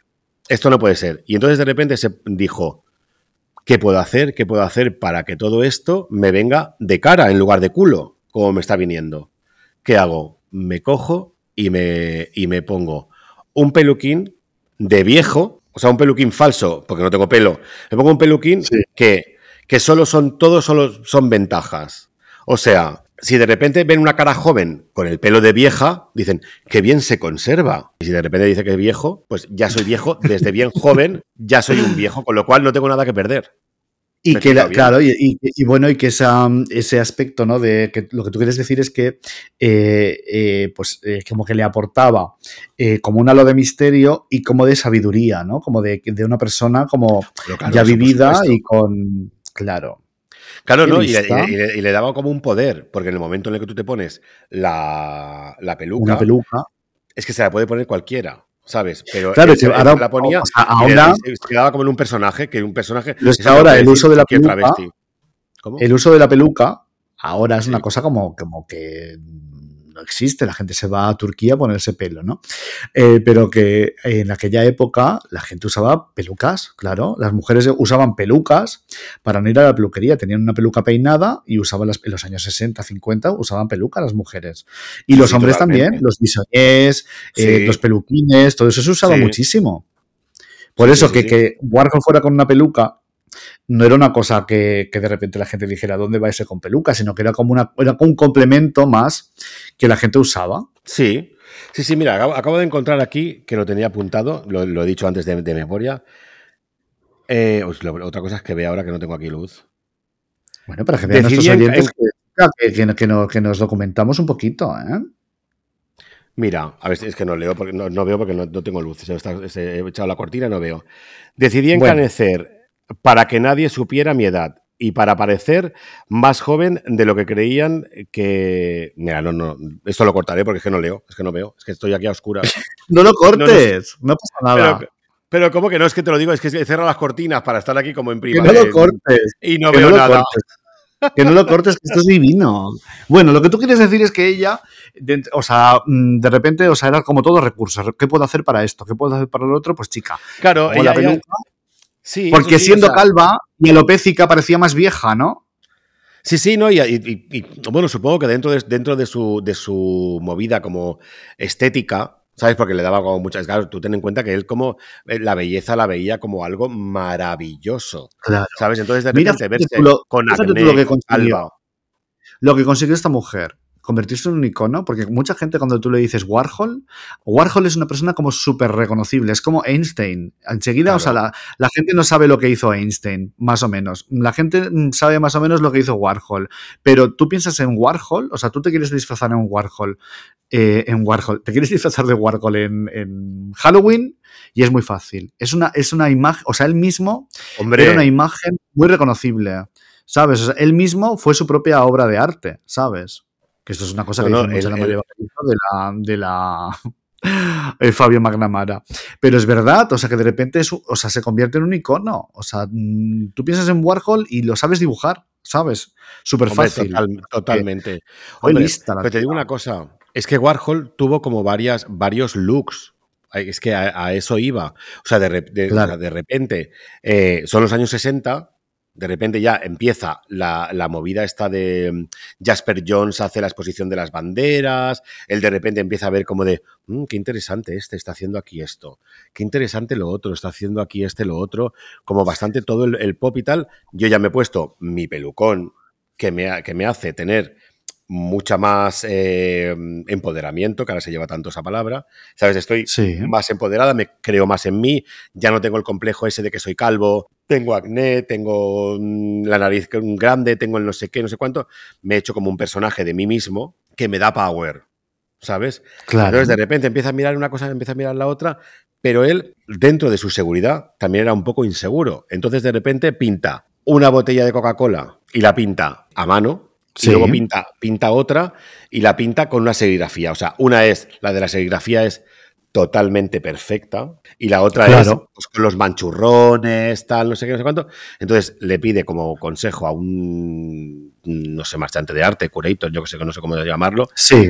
eh, y de repente le dice, esta, la que está pintada a mano, es una mierda, olvídate de ella, pero esta es lo puto más. O sea, vete por aquí, porque claro, él había hecho esa, esa- esa serie que según él la veía todos los domingos en el, en el, en el periódico, como de, opérate la nariz, ¿sabes cuál te digo? Que se ve como los, Sí, los narices, sí, sí. en plan de antes y después, antes de operarte, tienes una- nariz como de bruja, por así decirlo, y después una nariz perfecta, guapísima, y es la Divina. misma cara, ¿sabes? De la, del antes y el después de la nariz, los pasos de baile, todo eso, los, lo- los billetes, tal. Entonces, de repente, este hombre, que se supone que era mm, súper entendido, le dice, estas que están hechas a manos no interesan en absoluto, y estas son lo puto más. Entonces, él de repente coge ese- esa, esa, esa idea y dice, vale, pa'lante. pilla la Coca-Cola, una cosa que estaba Claro. en la cabeza de los americanos y de medio mundo, bueno, pero sobre todo los americanos, y lo convierte en algo pop, o sea, lo convierte en una obra de arte pop. Claro, porque de repente, claro, de ¿Quién repente no va a querer un cuadro de una Coca-Cola en su casa? Totalmente. No, y que, y que hace como lo cotidiano una obra de arte. Y entonces estaban. Claro. pues lo, que, lo que pasa siempre en cualquier movimiento artístico mm, novedoso. De repente hubo mucha gente que dijo, vaya mierda, qué rollo esto. ¿A Sí, ¿qué dónde vas? Pero ¿qué Claro. inventas, cariño? Y luego hubo gente que dijo, es lo puto más, es el futuro. Has cogido de un supermercado una, bueno, un, un objeto cotidianísimo que lo conoce todo Sí, el sí. mundo. ¿Sabes qué Como hacía luego con las, con las latas de las latas de tomate, estas de. Campbell. Claro, pero, pero eso fue otra cosa. O sea, eso él decía que, claro, en el momento en el que se dio cuenta de, como de retratar lo cotidiano y tal, dijo, ¿qué es lo que yo hago todos los días? Y resulta que Andy Warhol, todos los días, según cuenta la, la leyenda, se comía una sopa de tomate Campbell todos los días de su vida. Entonces de repente dijo, bueno, pues esto me representa y esto es lo que me tal. Cogió, tracatra y lo hizo como en serigrafía y volvemos a las mismas. No solamente puso, bueno, sí, hizo un- algunas que eran solamente uno, pero claro, de repente Ya. dijo, vale, pues Lo serializó pongo- todo. Claro. Claro, pero tú imagínate, es que tú imagínate lo listo que era el maricón. O sea, no era, no era una tonta pava que me haga un personajito y ya está. O sea, No, no, no, no, claro, había detrás, había detrás un, un genio y había detrás un- una persona que curraba como una cerda eh, las 24 horas del día pensando en, en- en- en crear arte, ¿no? Y además es que es eso, que yo creo que es en el pop art, eh, yo creo que es uno de los máximos representantes. Hombre, uno de los máximos no. El yo para mí, vale, yo ya sé que hay otra gente, pero para mí es el máximo de todo en general. La Warhola. La Warhola. Pero no, no, Bueno. a, lo, que me refería con todo esto es que en este caso era una sopa de tomate Campbell. Entonces dijo, hostia, vale, pues ahora sopa de cebolla Campbell, sopa de champiñones con nata Campbell. Y entonces era como que, claro, tienes ahí como todo, se te abre un abanico de venta. De posibilidades. Claro. Claro. De repente haces como todo, todo el catálogo de, de Campbell, lo haces en cuadros y la gente pues te paga. Entonces es cuando empieza a tener dinero, a estar como relacionado con celebrities, famosillos, no sé qué, no sé cuánto. Claro, porque de repente es una idea que eh, no se le había ocurrido a nadie y que cualquier persona que ya se dedicaba al arte y tal diría, y ahora cómo, cómo voy a como voy a hacer ahora, voy a venderle la moto a la gente que mm, le voy a vender un cuadro de una lata de sopa Campbell y me van a pagar un dineral por esto. ¿Sabes? Pero yo creo que a la gente también le impactó eso, ¿no? El, ver una cosa tan cotidiana y tan que tirabas a la basura, tú vaciabas la lata, ponías la sopa en el plato y tirabas la lata y no te fijabas, o sea, no, era como una cosa que se tiraba, que de repente alguien te lo ponía delante de los ojos, como una obra de arte en una pared, eh, en un cuadro, mm, y con esa técnica que él tenía, ¿no? Y tal, pues de repente era como la, la gente se quedaba muerta, normal. Claro, pero tú ten en cuenta que antes de, antes de que él lo plasmara en un, en un lienzo para colgarlo en una pared como una obra de arte, algo como que tú consumes de manera instantánea, como que la ves, ¡pum! ¿Sabes? Ha habido un equipo, un equipo previo de la empresa Campbell, no sé qué, que ha hecho un producto llamativo para que el ama de casa vea esa lata y compre esa lata en lugar de otra marca. Claro, claro. estoy explicando bien. Tenía un diseño concreto y muy, y muy reconocible por todo el mundo, claro. Claro, es que esto era un diseño icónico que luego él le da la vuelta tal, tal, tal, tal, tal y se lo lleva como a otro, a otro nivel que ya entonces dices, wow, mm. ¿sabes? O sea, mm, qué puta maravilla lo que está haciendo. Vale, este entonces, entre todo este teje-maneje, yo estoy muy intrigado porque me cuentes cómo funda The Factory. Todavía no hemos llegado, estamos a punto de llegar. Estamos, en las sopas Campbell. Ahora estamos en el año 1961. Entonces ahora pasamos a 19... en el 63, quiero decir que quedan dos añitos. Sí, por eso, por eso, por eso, estamos ahí, estamos ahí. Vamos al 62, nos olvidamos de las sopas Campbell, ya se han pasado, o hay, que hay que renovarse, refrescarse, ¿qué hacemos? Mm, cariño, aquí mm, falta, falta cosa. Entonces, de repente, bueno, pues ¿qué hago? Marilyn se acaba de, suicidar, bueno, no sé lo que pasó ahí. Y entonces Yo creo que, pero Marilyn, pero Marilyn fue, en el, Marilyn murió en el 64. Seguro. Te lo digo yo, creo, ¿eh? Pero entonces puedo estar equivocado. Lo voy a mirar, voy a mirar ahora mismo. Porque yo míralo ahora mismo porque yo lo digo todo de memoria, entonces, claro, puedo estar equivocado en mil cosas, claro. Muerte de Marilyn. Ay, la tecnología, qué bien, todo perfecto, cariño. Que igual le vino de cara que se muriera. Mira, cariño, eres la datos. Murió en el 62.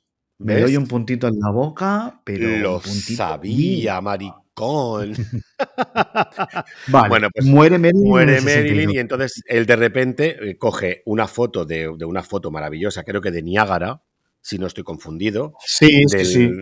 ¿Sabes? De la, promoción de la película Niágara, que es cuando ya está en su máximo. Bueno, que se murió en su máximo esplendor, pero bueno. Entonces, de, eso también tenemos que hablar un día de Marilyn. Sí, entonces, de repente hace bueno, pues la famosa icónica, que esto sí que se puede decir, no lo que dicen todas las modernas ahora de icónica, icónica. Esto, Marilyn y, Warhol, eso sí que es algo icónico real. Icónico. Icónico real, ¿sabes? Entonces hace esto porque volvemos a las mismas. Tonta no era. Y es como de, mm, yo como me apunto al carro con todo esto, pues ahora hago esto, mm, una muerte de alguien idolatrado en América, bueno, en el mundo entero, pero en América más, todo, todo, todo, todo, todo, y hace pues como toda esta serie de Marilyn y es cuando pega la ultra mega campana. O sea que la tía lo hace justo cuando muere Marilyn, dice, esta es la mía. Bueno, claro, o sea, que yo tenga, hasta donde yo tengo entendido, claro, él lo sabe hacer muy bien todo y, mueve la ficha cuando tiene que hacerla y como lo tiene que hacer. Luego también, él está obsesionado todo el rato, todo el rato, todo el rato. Pero claro, me he saltado, mm, claro, ¿ves? se me van viniendo cosas a la cabeza. Él cuando era pequeño y estaba con el baile de San Vito y todo esto.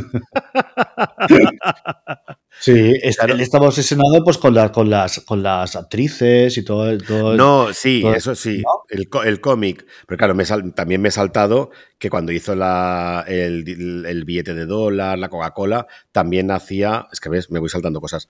Pero la, A Elvis, ¿no? Eso, eso es ahora con Marilyn. Antes de, antes de que este hombre le dijera, la botella de Coca-Cola esta, que está hecha a mano, es una mierda. Antes, él había hecho como algo, mm, como si fuera de cómics el Popeye, creo que era un Popeye que le pegaba una hostia así como Popeye y tal. Y entonces aparece Lynchstein en el, ah. en, el mercado. Entonces, claro, de repente Lynchstein lo peta a unos niveles súper bestias. Entonces dice, maricón, todo lo que yo me he estado currando a saco con el cómic, que, yo, que él se pensaba, porque claro, él siempre ha sido como muy del momento. O sea, ahora qué es lo que se lleva? El cómic, porque fue cuando salió todo, todo el cómic y tal, pues hago cómic. Pero claro, vino Lynchstein que se le adelantó y una vez que ya había sacado Lynchstein, este hombre le dijo, cariño, mm, esto no me sirve. mm, dame cosas nuevas. Y entonces fue cuando le presentó la Coca-Cola, no sé quién. Bueno, Sí, sí. eso sí. era un apunte que me, me va a pasar muy a menudo porque se me olvidan las cosas. Entonces, ahora dónde estábamos, con Marilyn. ¿Tú crees, que, ¿Tú crees que una de las obras más reconocibles de Warhol, aparte de las latas de sopa Campbell, etcétera, etcétera, es los retratos que hizo de Marilyn? Hombre, yo creo que es más que las latas de Campbell. es lo más icónico, como dirían ahora la generación. La más icónica es ¿cómo se Marilyn, creo yo. Marilyn y las Icónica. sopas. Icónico. Qué Es rabia me da icónico. así. Es como que de repente estamos, estamos en bananas y aparece eh, una drag que acaba de entrar por la puerta. ¡Icónica! ¡Icónica! Y dices, pero sí, cariño, ¿tú sabes lo que significa una algo icónico? Pero es arte, en el fondo a mí esas mierdas me encantan. Hombre, claro, evidentemente. Y vamos, yo también lo uso todo el rato. También estoy, to- Icónica. estoy todo el rato icónica, icónica, pero es como de, cariño, una cosa icónica, ¿sabéis lo que, el tiempo que tiene que pasar? Lo que es una- un icono, lo que eso significa. Bueno, pues Marilyn a saco, a tope, venga, a hacer, a serigrafiar Marilyn sin parar. Claro, y, Todo con la- y con las Marilyn es cuando hace eso de, hostia, una Marilyn vale 10, mm, si te hago 20, vale 20, o bueno, vale 30. Y entonces es cuando ahí aplica eso de las 200.000 Marilyn, hostia, más grande el cuadro, más me pagan. Wow, qué maravilla, ¿eh? Es fuerte, Qué ¿eh? interesante es fuerte. todo. Qué interesante. Claro, y entonces, bueno, te voy a contestar, contestando a lo de la Factory, la cosa empieza. Sí, por favor. No es que sea, a ver, no sé si ese es el dato en concreto, pero en el, en el 73, en el 63, eh, Sí. claro, mm, Warhol no da abasto haciendo serigrafías porque son cosas como tracatrá, tracatrá, tracatrá. Entonces, de Claro. repente, necesita ayudantes. Ah, y Claro. monta la fábrica. Claro, The Factory es la fábrica. que Claro, esto creo que estaba yo en, en Washington Square Park, que es donde hay un arco del triunfo. Creo que estaba por ahí. Mi arco del triunfo. No es. eh, Me lo paso por, por el arco del triunfo, cariño. Esto me lo paso yo por el arco del triunfo, cariño. Eh, bueno, estaba en el East 47, o sea, en el, en, en 47, el 47 de. No, ¿Sabes? No sé. Sí, no sé, yo creo que siempre- estaba por, yo creo que estaba cerca de Washington Square Park, no lo sé por qué. ¿eh? Yo no, yo lo sé, porque visto. yo del, del esto de Nueva York no, pero es como. mm, este 47, East 47. Entonces ella dice, necesito ayuda y voy a contratar a gente para que haga de machaca. Era el paso que, que- que- tenía. Ella sola no podía.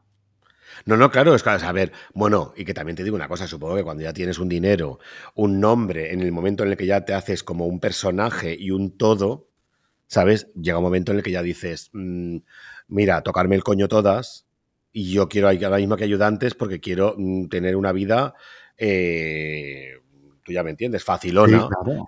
Y quiero entonces- vender mucho, o sea, para ganar más dinero tengo que hacer más. Me imagino que también habría mucha más demanda de Warhols. Entonces ella dijo, chica, esto tengo Bueno, yo que empezar aquí a, Claro, a claro, moverme. Mm. totalmente. Porque una pregunta Entonces- estúpida. ¿Tú crees que la Sí. Warhol ya hacía merchandising también? O sea, que aparte de... porque, Warhol lo vendía la- todo, lo vendía todo y si Mira. quieres, si quieres voy a mear, que me estoy meando mogollón, porque me Vale, estoy yo también voy a mear. Y te cuento, te cuento, pero vamos a dejarlo en que te cuento. Warhol lo vendía absolutamente todo. Y ahora te voy a contar Venga, una cosa, una cosa que pasó, que pasó con en, Marilyn, en los cuadros de Marilyn Monroe. que así cerramos el tema de Marilyn Monroe. Marica, ¿estás ahí? No está. Pues me voy a poner otro. Ya estoy aquí. Ay, nena, pues me voy a poner un poquito de sustito. Un poquito Ya solamente. estoy aquí, todo perfecto. Ay, un momento, que voy a poner una tónica, que me falta. Venga. Dos mil años más tarde. Ya voy, un momento. Tranquila. Ay, ya estoy. Ay. Nos habíamos quedado en que te tenía que contar una, una anécdota de, mm, de las Marilyns, de que, de que Warhol lo, lo vendía todo, absolutamente todo. Una anécdota muy guay en la que de repente viene una tía, no me acuerdo cómo se llamaba, la verdad que ese nombre no me acuerdo, y llega un día a la factory y tenía él ahí como todas las Marilyns colgadas, Mary- me lo invento, Marilyn en rosa, Marilyn en malva y Marilyn en lila, ¿sabes? Estaba Sí. ahí y de, rep- y de repente dice esta, una colgada de estas que tenían siempre por la factory, que ahora hablaremos de toda esa fauna, flora y todo. Y De primavera. Le dice, eh, claro, es que en, en español no tiene gracia, es, en, es en- en inglés. En inglés es como de, puedo disparar a el cuadro de Marilyn, O sea, que quiere decir, pero claro, aquí en, español es, es shoot, shooting es disparar, pero es fotografiar, ¿sabes? A ver, pero es shoot, de- sí, de disparo, sí, sí. de disparo. Entonces, esta, mm, no me acuerdo cómo se llamaba, Dorothy o no sé qué, le dice, ¿puedo disparar? Entonces, claro, Warhol pensándose que se refería a que le iba a hacer unas fotos, la dice, vale, saca- abre el bolso, saca una pistola y hace, Y le pega un tiro al cuadro de Merlin. le pegó mogollón de tiros, hizo ta, ta, ta, y le, y le dio como a tres o cuatro cuadros de Marilyn en plan, ta, ta, claro, tú imagínate, todas locas en plan de, nena, ¿qué haces? Se te ha ido un poco la castaña, ¿no? ¿Sabes? Como de, guapa, avisa un poco, qué susto, ¿sabes? Pero de repente bueno. como ta, ta, ta, ta, y de repente de Warhol es como de, se queda tan normal y coge, pues ¿sabes lo que hizo? Los cogió y los ¿Qué vendió más hizo? caros. Con el disparo. Con los agujeros del disparo los vendió más caros. Y es en plan ¿Qué de, mira, o sea, es, que es, es que lo vende todo, absolutamente todo. O sea, él es, o sea, que él es una no sé si- máquina de yo no sé- venderlo. Por eso cuando tú Ah. dices lo del merchandising, pues evidente, todo es merchandising en su Es caso. que, a ver, yo lo que, lo que pienso es que la Margaret Kane, que era la, la mujer esta que hacía esos cuadros de las niñas con los ojos Sí, súper claro, grandes, Big una Eyes. película que se llama Big Eyes, que mm, de repente hubo un momento que ella como que hizo una exposición y tal, y, y, bueno, pues el marido este, que la estafó, imprimió un montón Sí. de, de pósters, ¿no? Del póster de la- del día de la exposición. Y de repente la gente empezó a comprar el póster. Y entonces se le encendió el chip y dijo, oye, pues mira, pues si hago copias de las obras y hago pósters y hago postales y de todo, y me voy a forrar, que se forró vivo. se forró es lo que te decía, que si. Warhol, aparte de hacerles estas obras que hacía él, eh, tal, si también hacía merchandising, si también eh, hacía como una, como, como que vendía obras más baratas, impresas en papel. ¿o No, no, yo, yo, yo a nivel en plan barato, como. Ella no quería como- mierdas. Como Margaret, bueno, con Margaret no, el marido, que era el que la liaba. Eh. No, él, él quería eso, lo que te estoy diciendo, lo de 1.25.000, nena, dos, te lo dejo por no sé cuánto. ¿Sabes? O sea, él lo que no quería, obras a dinerales fuertes. O sea, ella lo que quería Vale. él era acuerdos potentes y cosas muy guay. Lo que pasa es que te digo una cosa. A ver, es que ya, ya todo esto de la. mm, De la, de la Factory, yo creo que se merece otro podcast. Yo sé que lo que- ya sé lo que quieres Sí, decir. porque hay mucha sí, sí. Claro, es que ahora aquí, de aquí para allá, es que ya no nos queda tiempo, porque ya se nos está quedando el, echando el tiempo Vale. Y Bueno, que empe- yo entonces- creo que ahí nos queda todo como todo un jaleo de la Eddie Big Pues podemos volver a- Marlanga. A ver, podemos dej- o sea, no, no lo dejamos aquí, o bueno, lo podemos dejar aquí si quieres, pero No, la no, cosa está en que el Marlanga este, ¿sabes? El Gerard Marlanga es el primer ayudante y el único que estuvo con él toda la vida, aunque aún así todos acabaron medio, medio peleados con él, porque es que era algo... pues, era una mujer de armas a tomar, claro. Hombre, no, no, es que Ella. era, Sí, pero Vale, la- ya hablaremos en, en- más mira, adelante. yo creo que podríamos hacer un especial más adelante, cuando eh, en la segunda temporada de, de Todo Perfecto Cariño, Sí, de la Factory, que me parece muy interesante. Entonces, si quieres, por eso te digo. como llevamos ya un buen rato hablando de cositas, ¿qué te parece si te, te digo yo un pa- algunas cositas de, de la Warhol y lo, y lo vamos hablando? Porque me parece muy interesante cuando de repente la, Warhol empezó también a hacer portadas de discos. Para. Bob Dylan, los Rolling ah, Stones. Ah, mira, tengo, aquí una cosa que te va a gustar mucho, que mira, a ver si es lo mismo.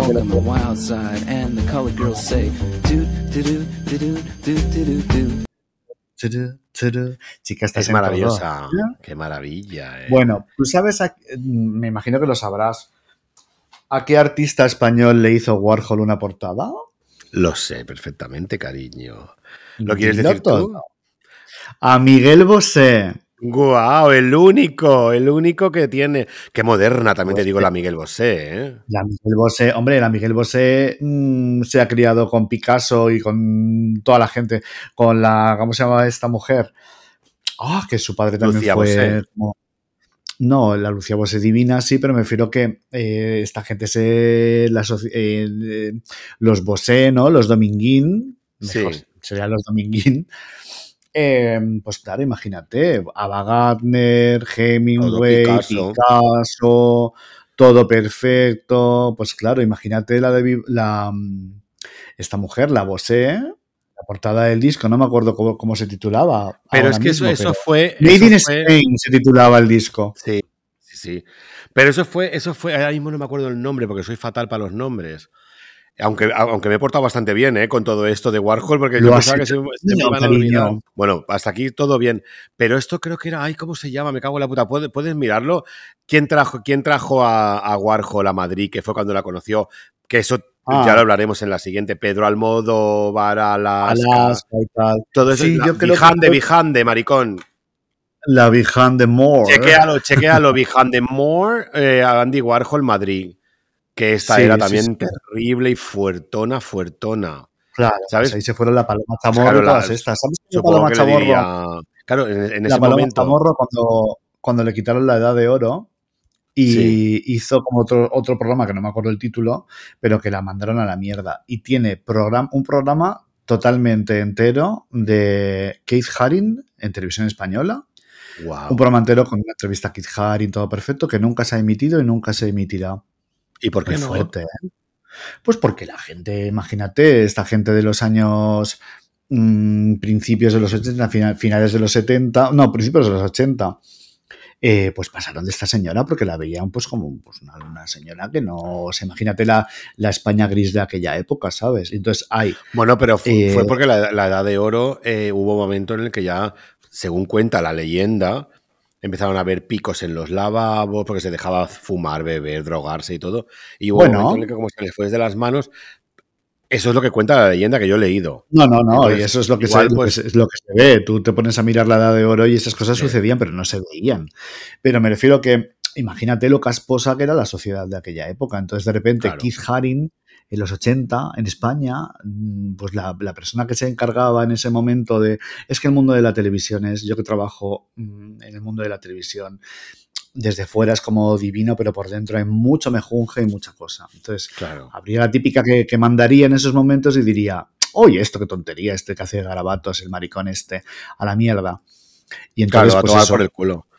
Hmm. pues eh, la Warhol vino aquí a España y pues bueno, pues ya me dirás, ¿sabes? O sea, ahora sería un revulsivo totalmente, pero de la época, pues bueno, bueno. pero es claro, a todo lo pasado, todo el mundo se hace icónica, cariño. ¿Sabes? Y en aquel momento, pues, bueno, ya si quieres, lo, bueno, lo podemos, lo podemos hablar ahora. O sea, en aquel momento, Warhol lo único que quería era ricas marquesas que le encargasen esto, la ofertita esta de 25.000, Claro. uno, el Claro. segundo sale a 15.000, el segundo y así. Y lo único que estaba buscando era eso, y lo que y lo cuenta Almodóvar, que como todos sabéis también, es otro de mis grandes números mm, top 3. ¿Está en el 1 o en el 2? ¿Cómo es? ¿Quién está en Almodóvar, el 1? para mí, Almodóvar está en el 1. Y Qué es rápido lo has dicho, ¿eh? Almodóvar, Sí. Almodóvar. Almodóvar está en el 1 y Warhol está en el 1. ¿En el 2 está Warhol o está Just Like That? No, Almodóvar está en el 1 y Warhol en el 1. Vale. Me ha quedado muy claro. Eh, que iba a decirte que yo cuando vi lo, en Netflix lo, la serie esta de los diarios de Warhol, me dejó tocado, fíjate, porque eh, vi que, mm, que Warhol, que es un icono hoy en día y, y en, y en su momento, pero que ella fue súper, súper, súper, ultra mega famosa en los 60 y en los 70. Y en el 80 vino un declive. En el 80 Pero bueno, aún, pero aún, así, aún así era bastante, bastante top. en- o sea, la gente se lo rifaba ¿eh? en- a todos los niveles. ¿eh? Aunque Sí, hubiese, pero ya no era hacer- tanto. ya, pero acuérdate que empezaba a hacer el anuncio, es que le hacía de modelo, no me acuerdo qué hacía. Pero eso, es porque le, eso es porque le encantaba. Eso es un poco pues, como, como hace Alaska y Mario, que siempre están Ya. diciendo, me encanta Pero- la televisión, me encanta todo lo que vi es. ¿Tú lo has visto, has visto los documentales estos de... me Sí, que sí, te me encantaron y me sorprendieron. Pero me, me dejó a mí como tocado, como que me dio como pena un poco, ¿sabes? Me dio como... eh, yo es que soy muy de meterme en los zapatos, me metí en la peluca de Warhol y de repente dices, wow, este tío que ha estado, bueno, que fue un, un fracasado en el tema del amor y tal, que ¿Qué lo de- dices? Pero ahí lo cuenta, ¿no? No. Él tuvo, él tuvo, es que, es que, es que no Hombre, hemos hablado de su madre. Según, según ese documental, en el que aparece pues en los últimos episodios con el noviete que, que tenía, pues él estaba bastante... El Jet, Jet, Johnson, es que tuvo varios, tuvo, tuvo varios así como potentes, pero el Jet Johnson este. Sí, me imagino que sería. Bueno, yo a grandes rasgos lo que quiero decir es que en los 60, en los 70 tuvo como una cosa loca, pero que a partir de los 80, 80 hubo como un declive. Que él mismo lo dice, que ya no, Sí. que la, pues, la gente rica y tal, pues ya pasa más de su culo, que ya no hay tanta gente que quiera un cuadro de un retrato de estos de Warhol, ¿sabes? Como que él había visto, pues que eso le debe pasar a todos los artistas, ¿sabes? A todo el mundo. si a todo el- Warhol no hubiese sí. muerto y hubiese vivido pues 20 años más, pues habría tenido también como otro resurgir, pero que justo murió en un bache, en un bache de estos a nivel artístico que también sería una cosa suya personal, ¿sabes? También, aparte de que los tiempos cambian, tú te miras la década de los 70, si te la eh, separas todo lo- todos los movimientos artísticos y todo el rollo y luego te vas a los 80, no tiene nada que ver con los 70. Bueno, claro, no, ¿sabes? porque también, porque- también entonces yo creo que le pilló en la transición. Ay, la Warhola, la Warhola, ¿eh? Oye, yo, yo es que la, la- la Warhol. Claro, lo que hizo, lo que hizo al final, en los 80, era eh, viajar y vender su, su propia personalidad, su propio producto y todo, que ya hablaremos en siguientes podcasts, que es que tenía dobles. Enviaba a dobles a los sitios. Es que Qué maravilla. fuerte. Pues ves, Claro, serial- él acababa- se serializaba a sí misma, claro. Qué fuerte. Claro, es que, es, es que es muy, es que es muy fuerte, es que todo, o sea, todo, a ver, también Claro, ella pensó, no puedo estar en todos los sitios al mismo tiempo, pero quiero estar porque quiero vender todo y hacer negocios. Pues Claro, porque ella lo que quería era dinero, dinero, dinero. Te recuerdo que ella decía que no hay mayor arte que el de hacer dinero. O sea, ese es el, el arte más grande es el saber hacer dinero, porque ¿quién no quiere ser rico? ¿Quién no quiere ser Mira, millonario? He, he- he leído así rápido que, en la, que, que vino en varias ocasiones a, eh, a Madrid durante los 80 y que una vez fue a Toledo, imagínate, se fue a visitar Toledo y que el objetivo Buscando del viaje ricas. era, era, sí, buscando ricas para vender. Claro, Dijo, claro. Esta ciudad, aquí parece que hay gente que tenga dinerito. Pues Aquí venga, hay a- mm, castillos, Ah. torreones, gente ves? rica, Y lo- y lo- realeza. y lo fuerte de Warhol también eh, en, los, en los últimos años de su vida, eh, que se- él mismo dijo, pues bueno, ¿qué, qué, qué puedo vender ahora? Pues me voy a vender a mí misma. Que estaba representada por una agencia de modelos y hacía los Total, spots estos que te sí, digo de sí. Coca-Cola. Qué Sí, sí, tú lo podías, lo podías contratar como si contratases a cualquier otra modelo y te vendía, porque además era, era una persona que vendía muy bien cualquier marca. O sea, tú imagínate, tú te traes a Andy Warhol, él decía, si viene una modelo, imagínate, Linda Evangelista, que en los 80 no estaba todavía, pero, pero eso, te viene Linda Evangelista y te vende algo divino, pues me traes a mí y yo salgo. Y pero lo más fuerte de todo es que él estaba encantado. Que él llegaba allí, lo maquillaban, se ponía que hay que hacer, que hay que hacer esto, venga, yo me pongo aquí, tan a gusto, porque ya te digo yo a ti que todo esto a él le encantaba participar de todo.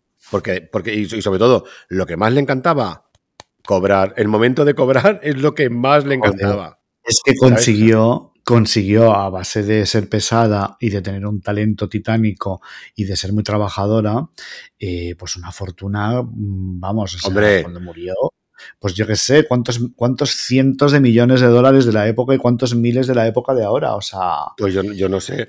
Pero ¿quieres que, te, ¿quieres que te cuente? Mira, yo cuando fui, a, cuando fui a Nueva York, que luego me enteré, te voy a contar varias cosas, varias anécdotas, que, que yo fui a Nueva York y de repente fui, iba, bueno, con Charlie, con Javier, con José Luis, estábamos ahí en Nueva York y de repente yo, ay, ¿cómo, ¿cuál será su casa? Era cuando empezaba el tema este como de los móviles y tal, no sé qué, hace tiempo, hace mogollón, ¿eh? Y de repente como que lo Sí. miramos en el móvil, en plan, la casa está aquí, y fuimos a su casa, a su casa, casa, la de Nueva York.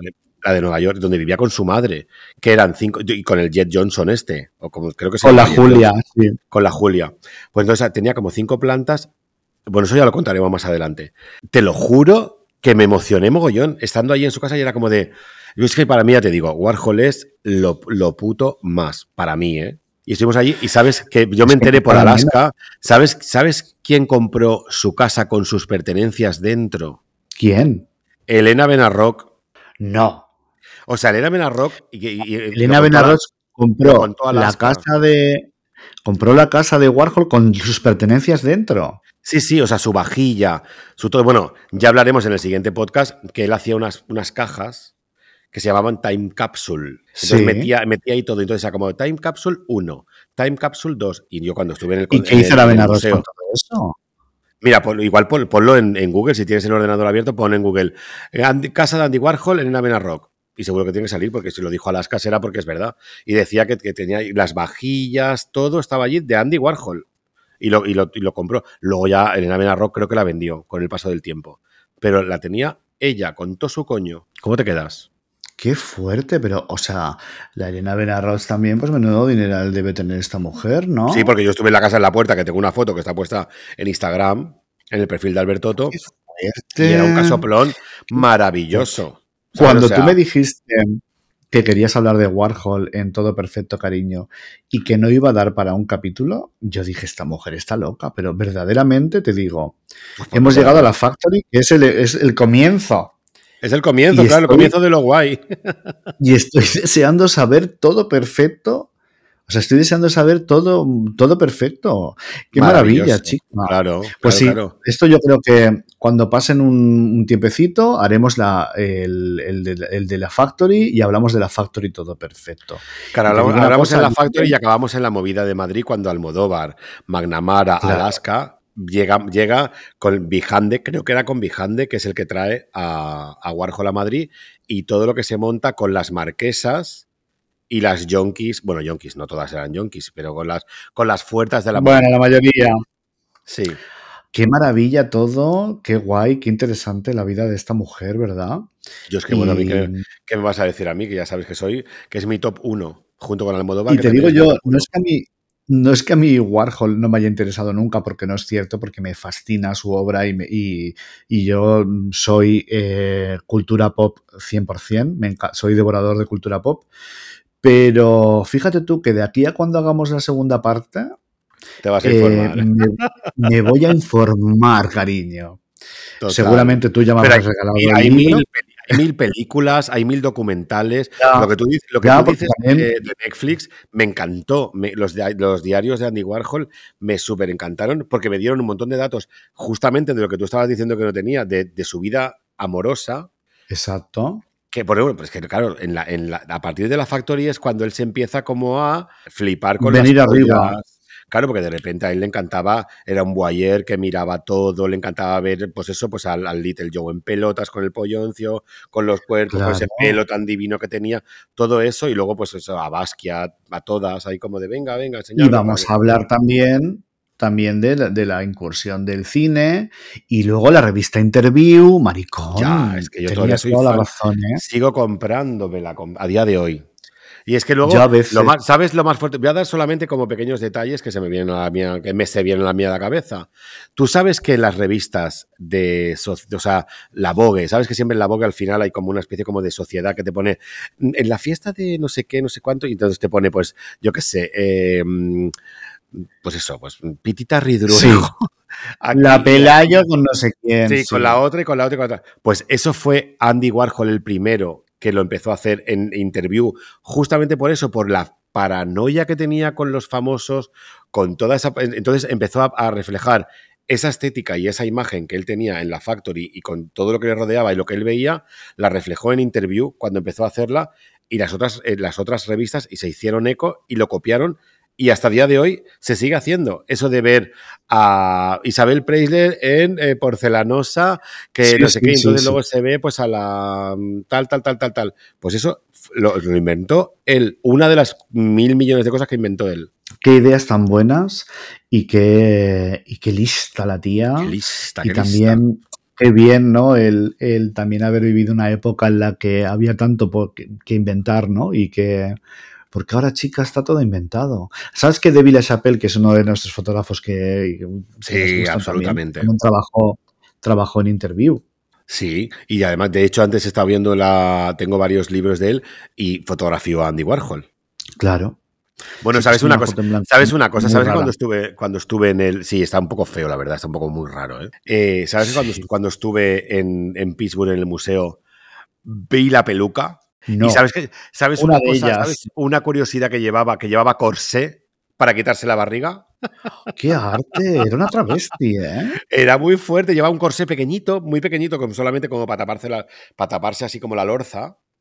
Y- La y- olorcita. y de- además, es que era, había como varios y había uno amarillo, uno lila, uno rojo, uno azul, uno verde. Eran como de diferentes colores. Y estaba la peluca, el peluquín, que daba una grima que te cagas porque era como una rata muerta. Claro, claro. Era una cosa súper fuerte en una vitrina allí que cuando yo la vi dije, "Mm", porque claro, es una, es- no es una peluca entera, es como un bisoñé, es como una especie como de Claro, es una media peluca, sí. una media peluca así puesta como súper fuerte y era una rata muerta ahí como de disecada. Bueno, creo que con la rata, con la rata podemos dejar esto de podcast bien arriba. Sí, lo dejamos con la rata. Ay, chica, pues qué arte, todo perfecto, Bueno. ¿eh, Antonia? Bueno, espero, Pues espero no haber hablado demasiado, porque ya sabes que a mí cuando se habla de Andy Warhol me vengo muy arriba. no, pues fíjate tú que hoy has estado cero atropellada, cero todo y cero todo. Has estado divina y, muy Pues me alegro. chica. Manejas el, el- el tema Warhol. Me daba miedo, ¿eh? pues- me daba miedo. Oye, el podcast Pues hoy me daba miedo porque cuando algo te gusta mucho también te da como, uff, un poco de respeto, pero bien. Pues fíjate tú que te has ganado, gracias a este podcast, el de hoy, te has ganado, te dejo hacer en los dos episodios siguientes que quedan de Warhol. Los ¿Vale? cinco. Ya hablaremos. Te los has ganado. ¡Oh! ¿Quieres más? eh? Siempre quieres más, eres, eres insaciable. Sí, y yo icónica, icónica. Eres icónica, cariña.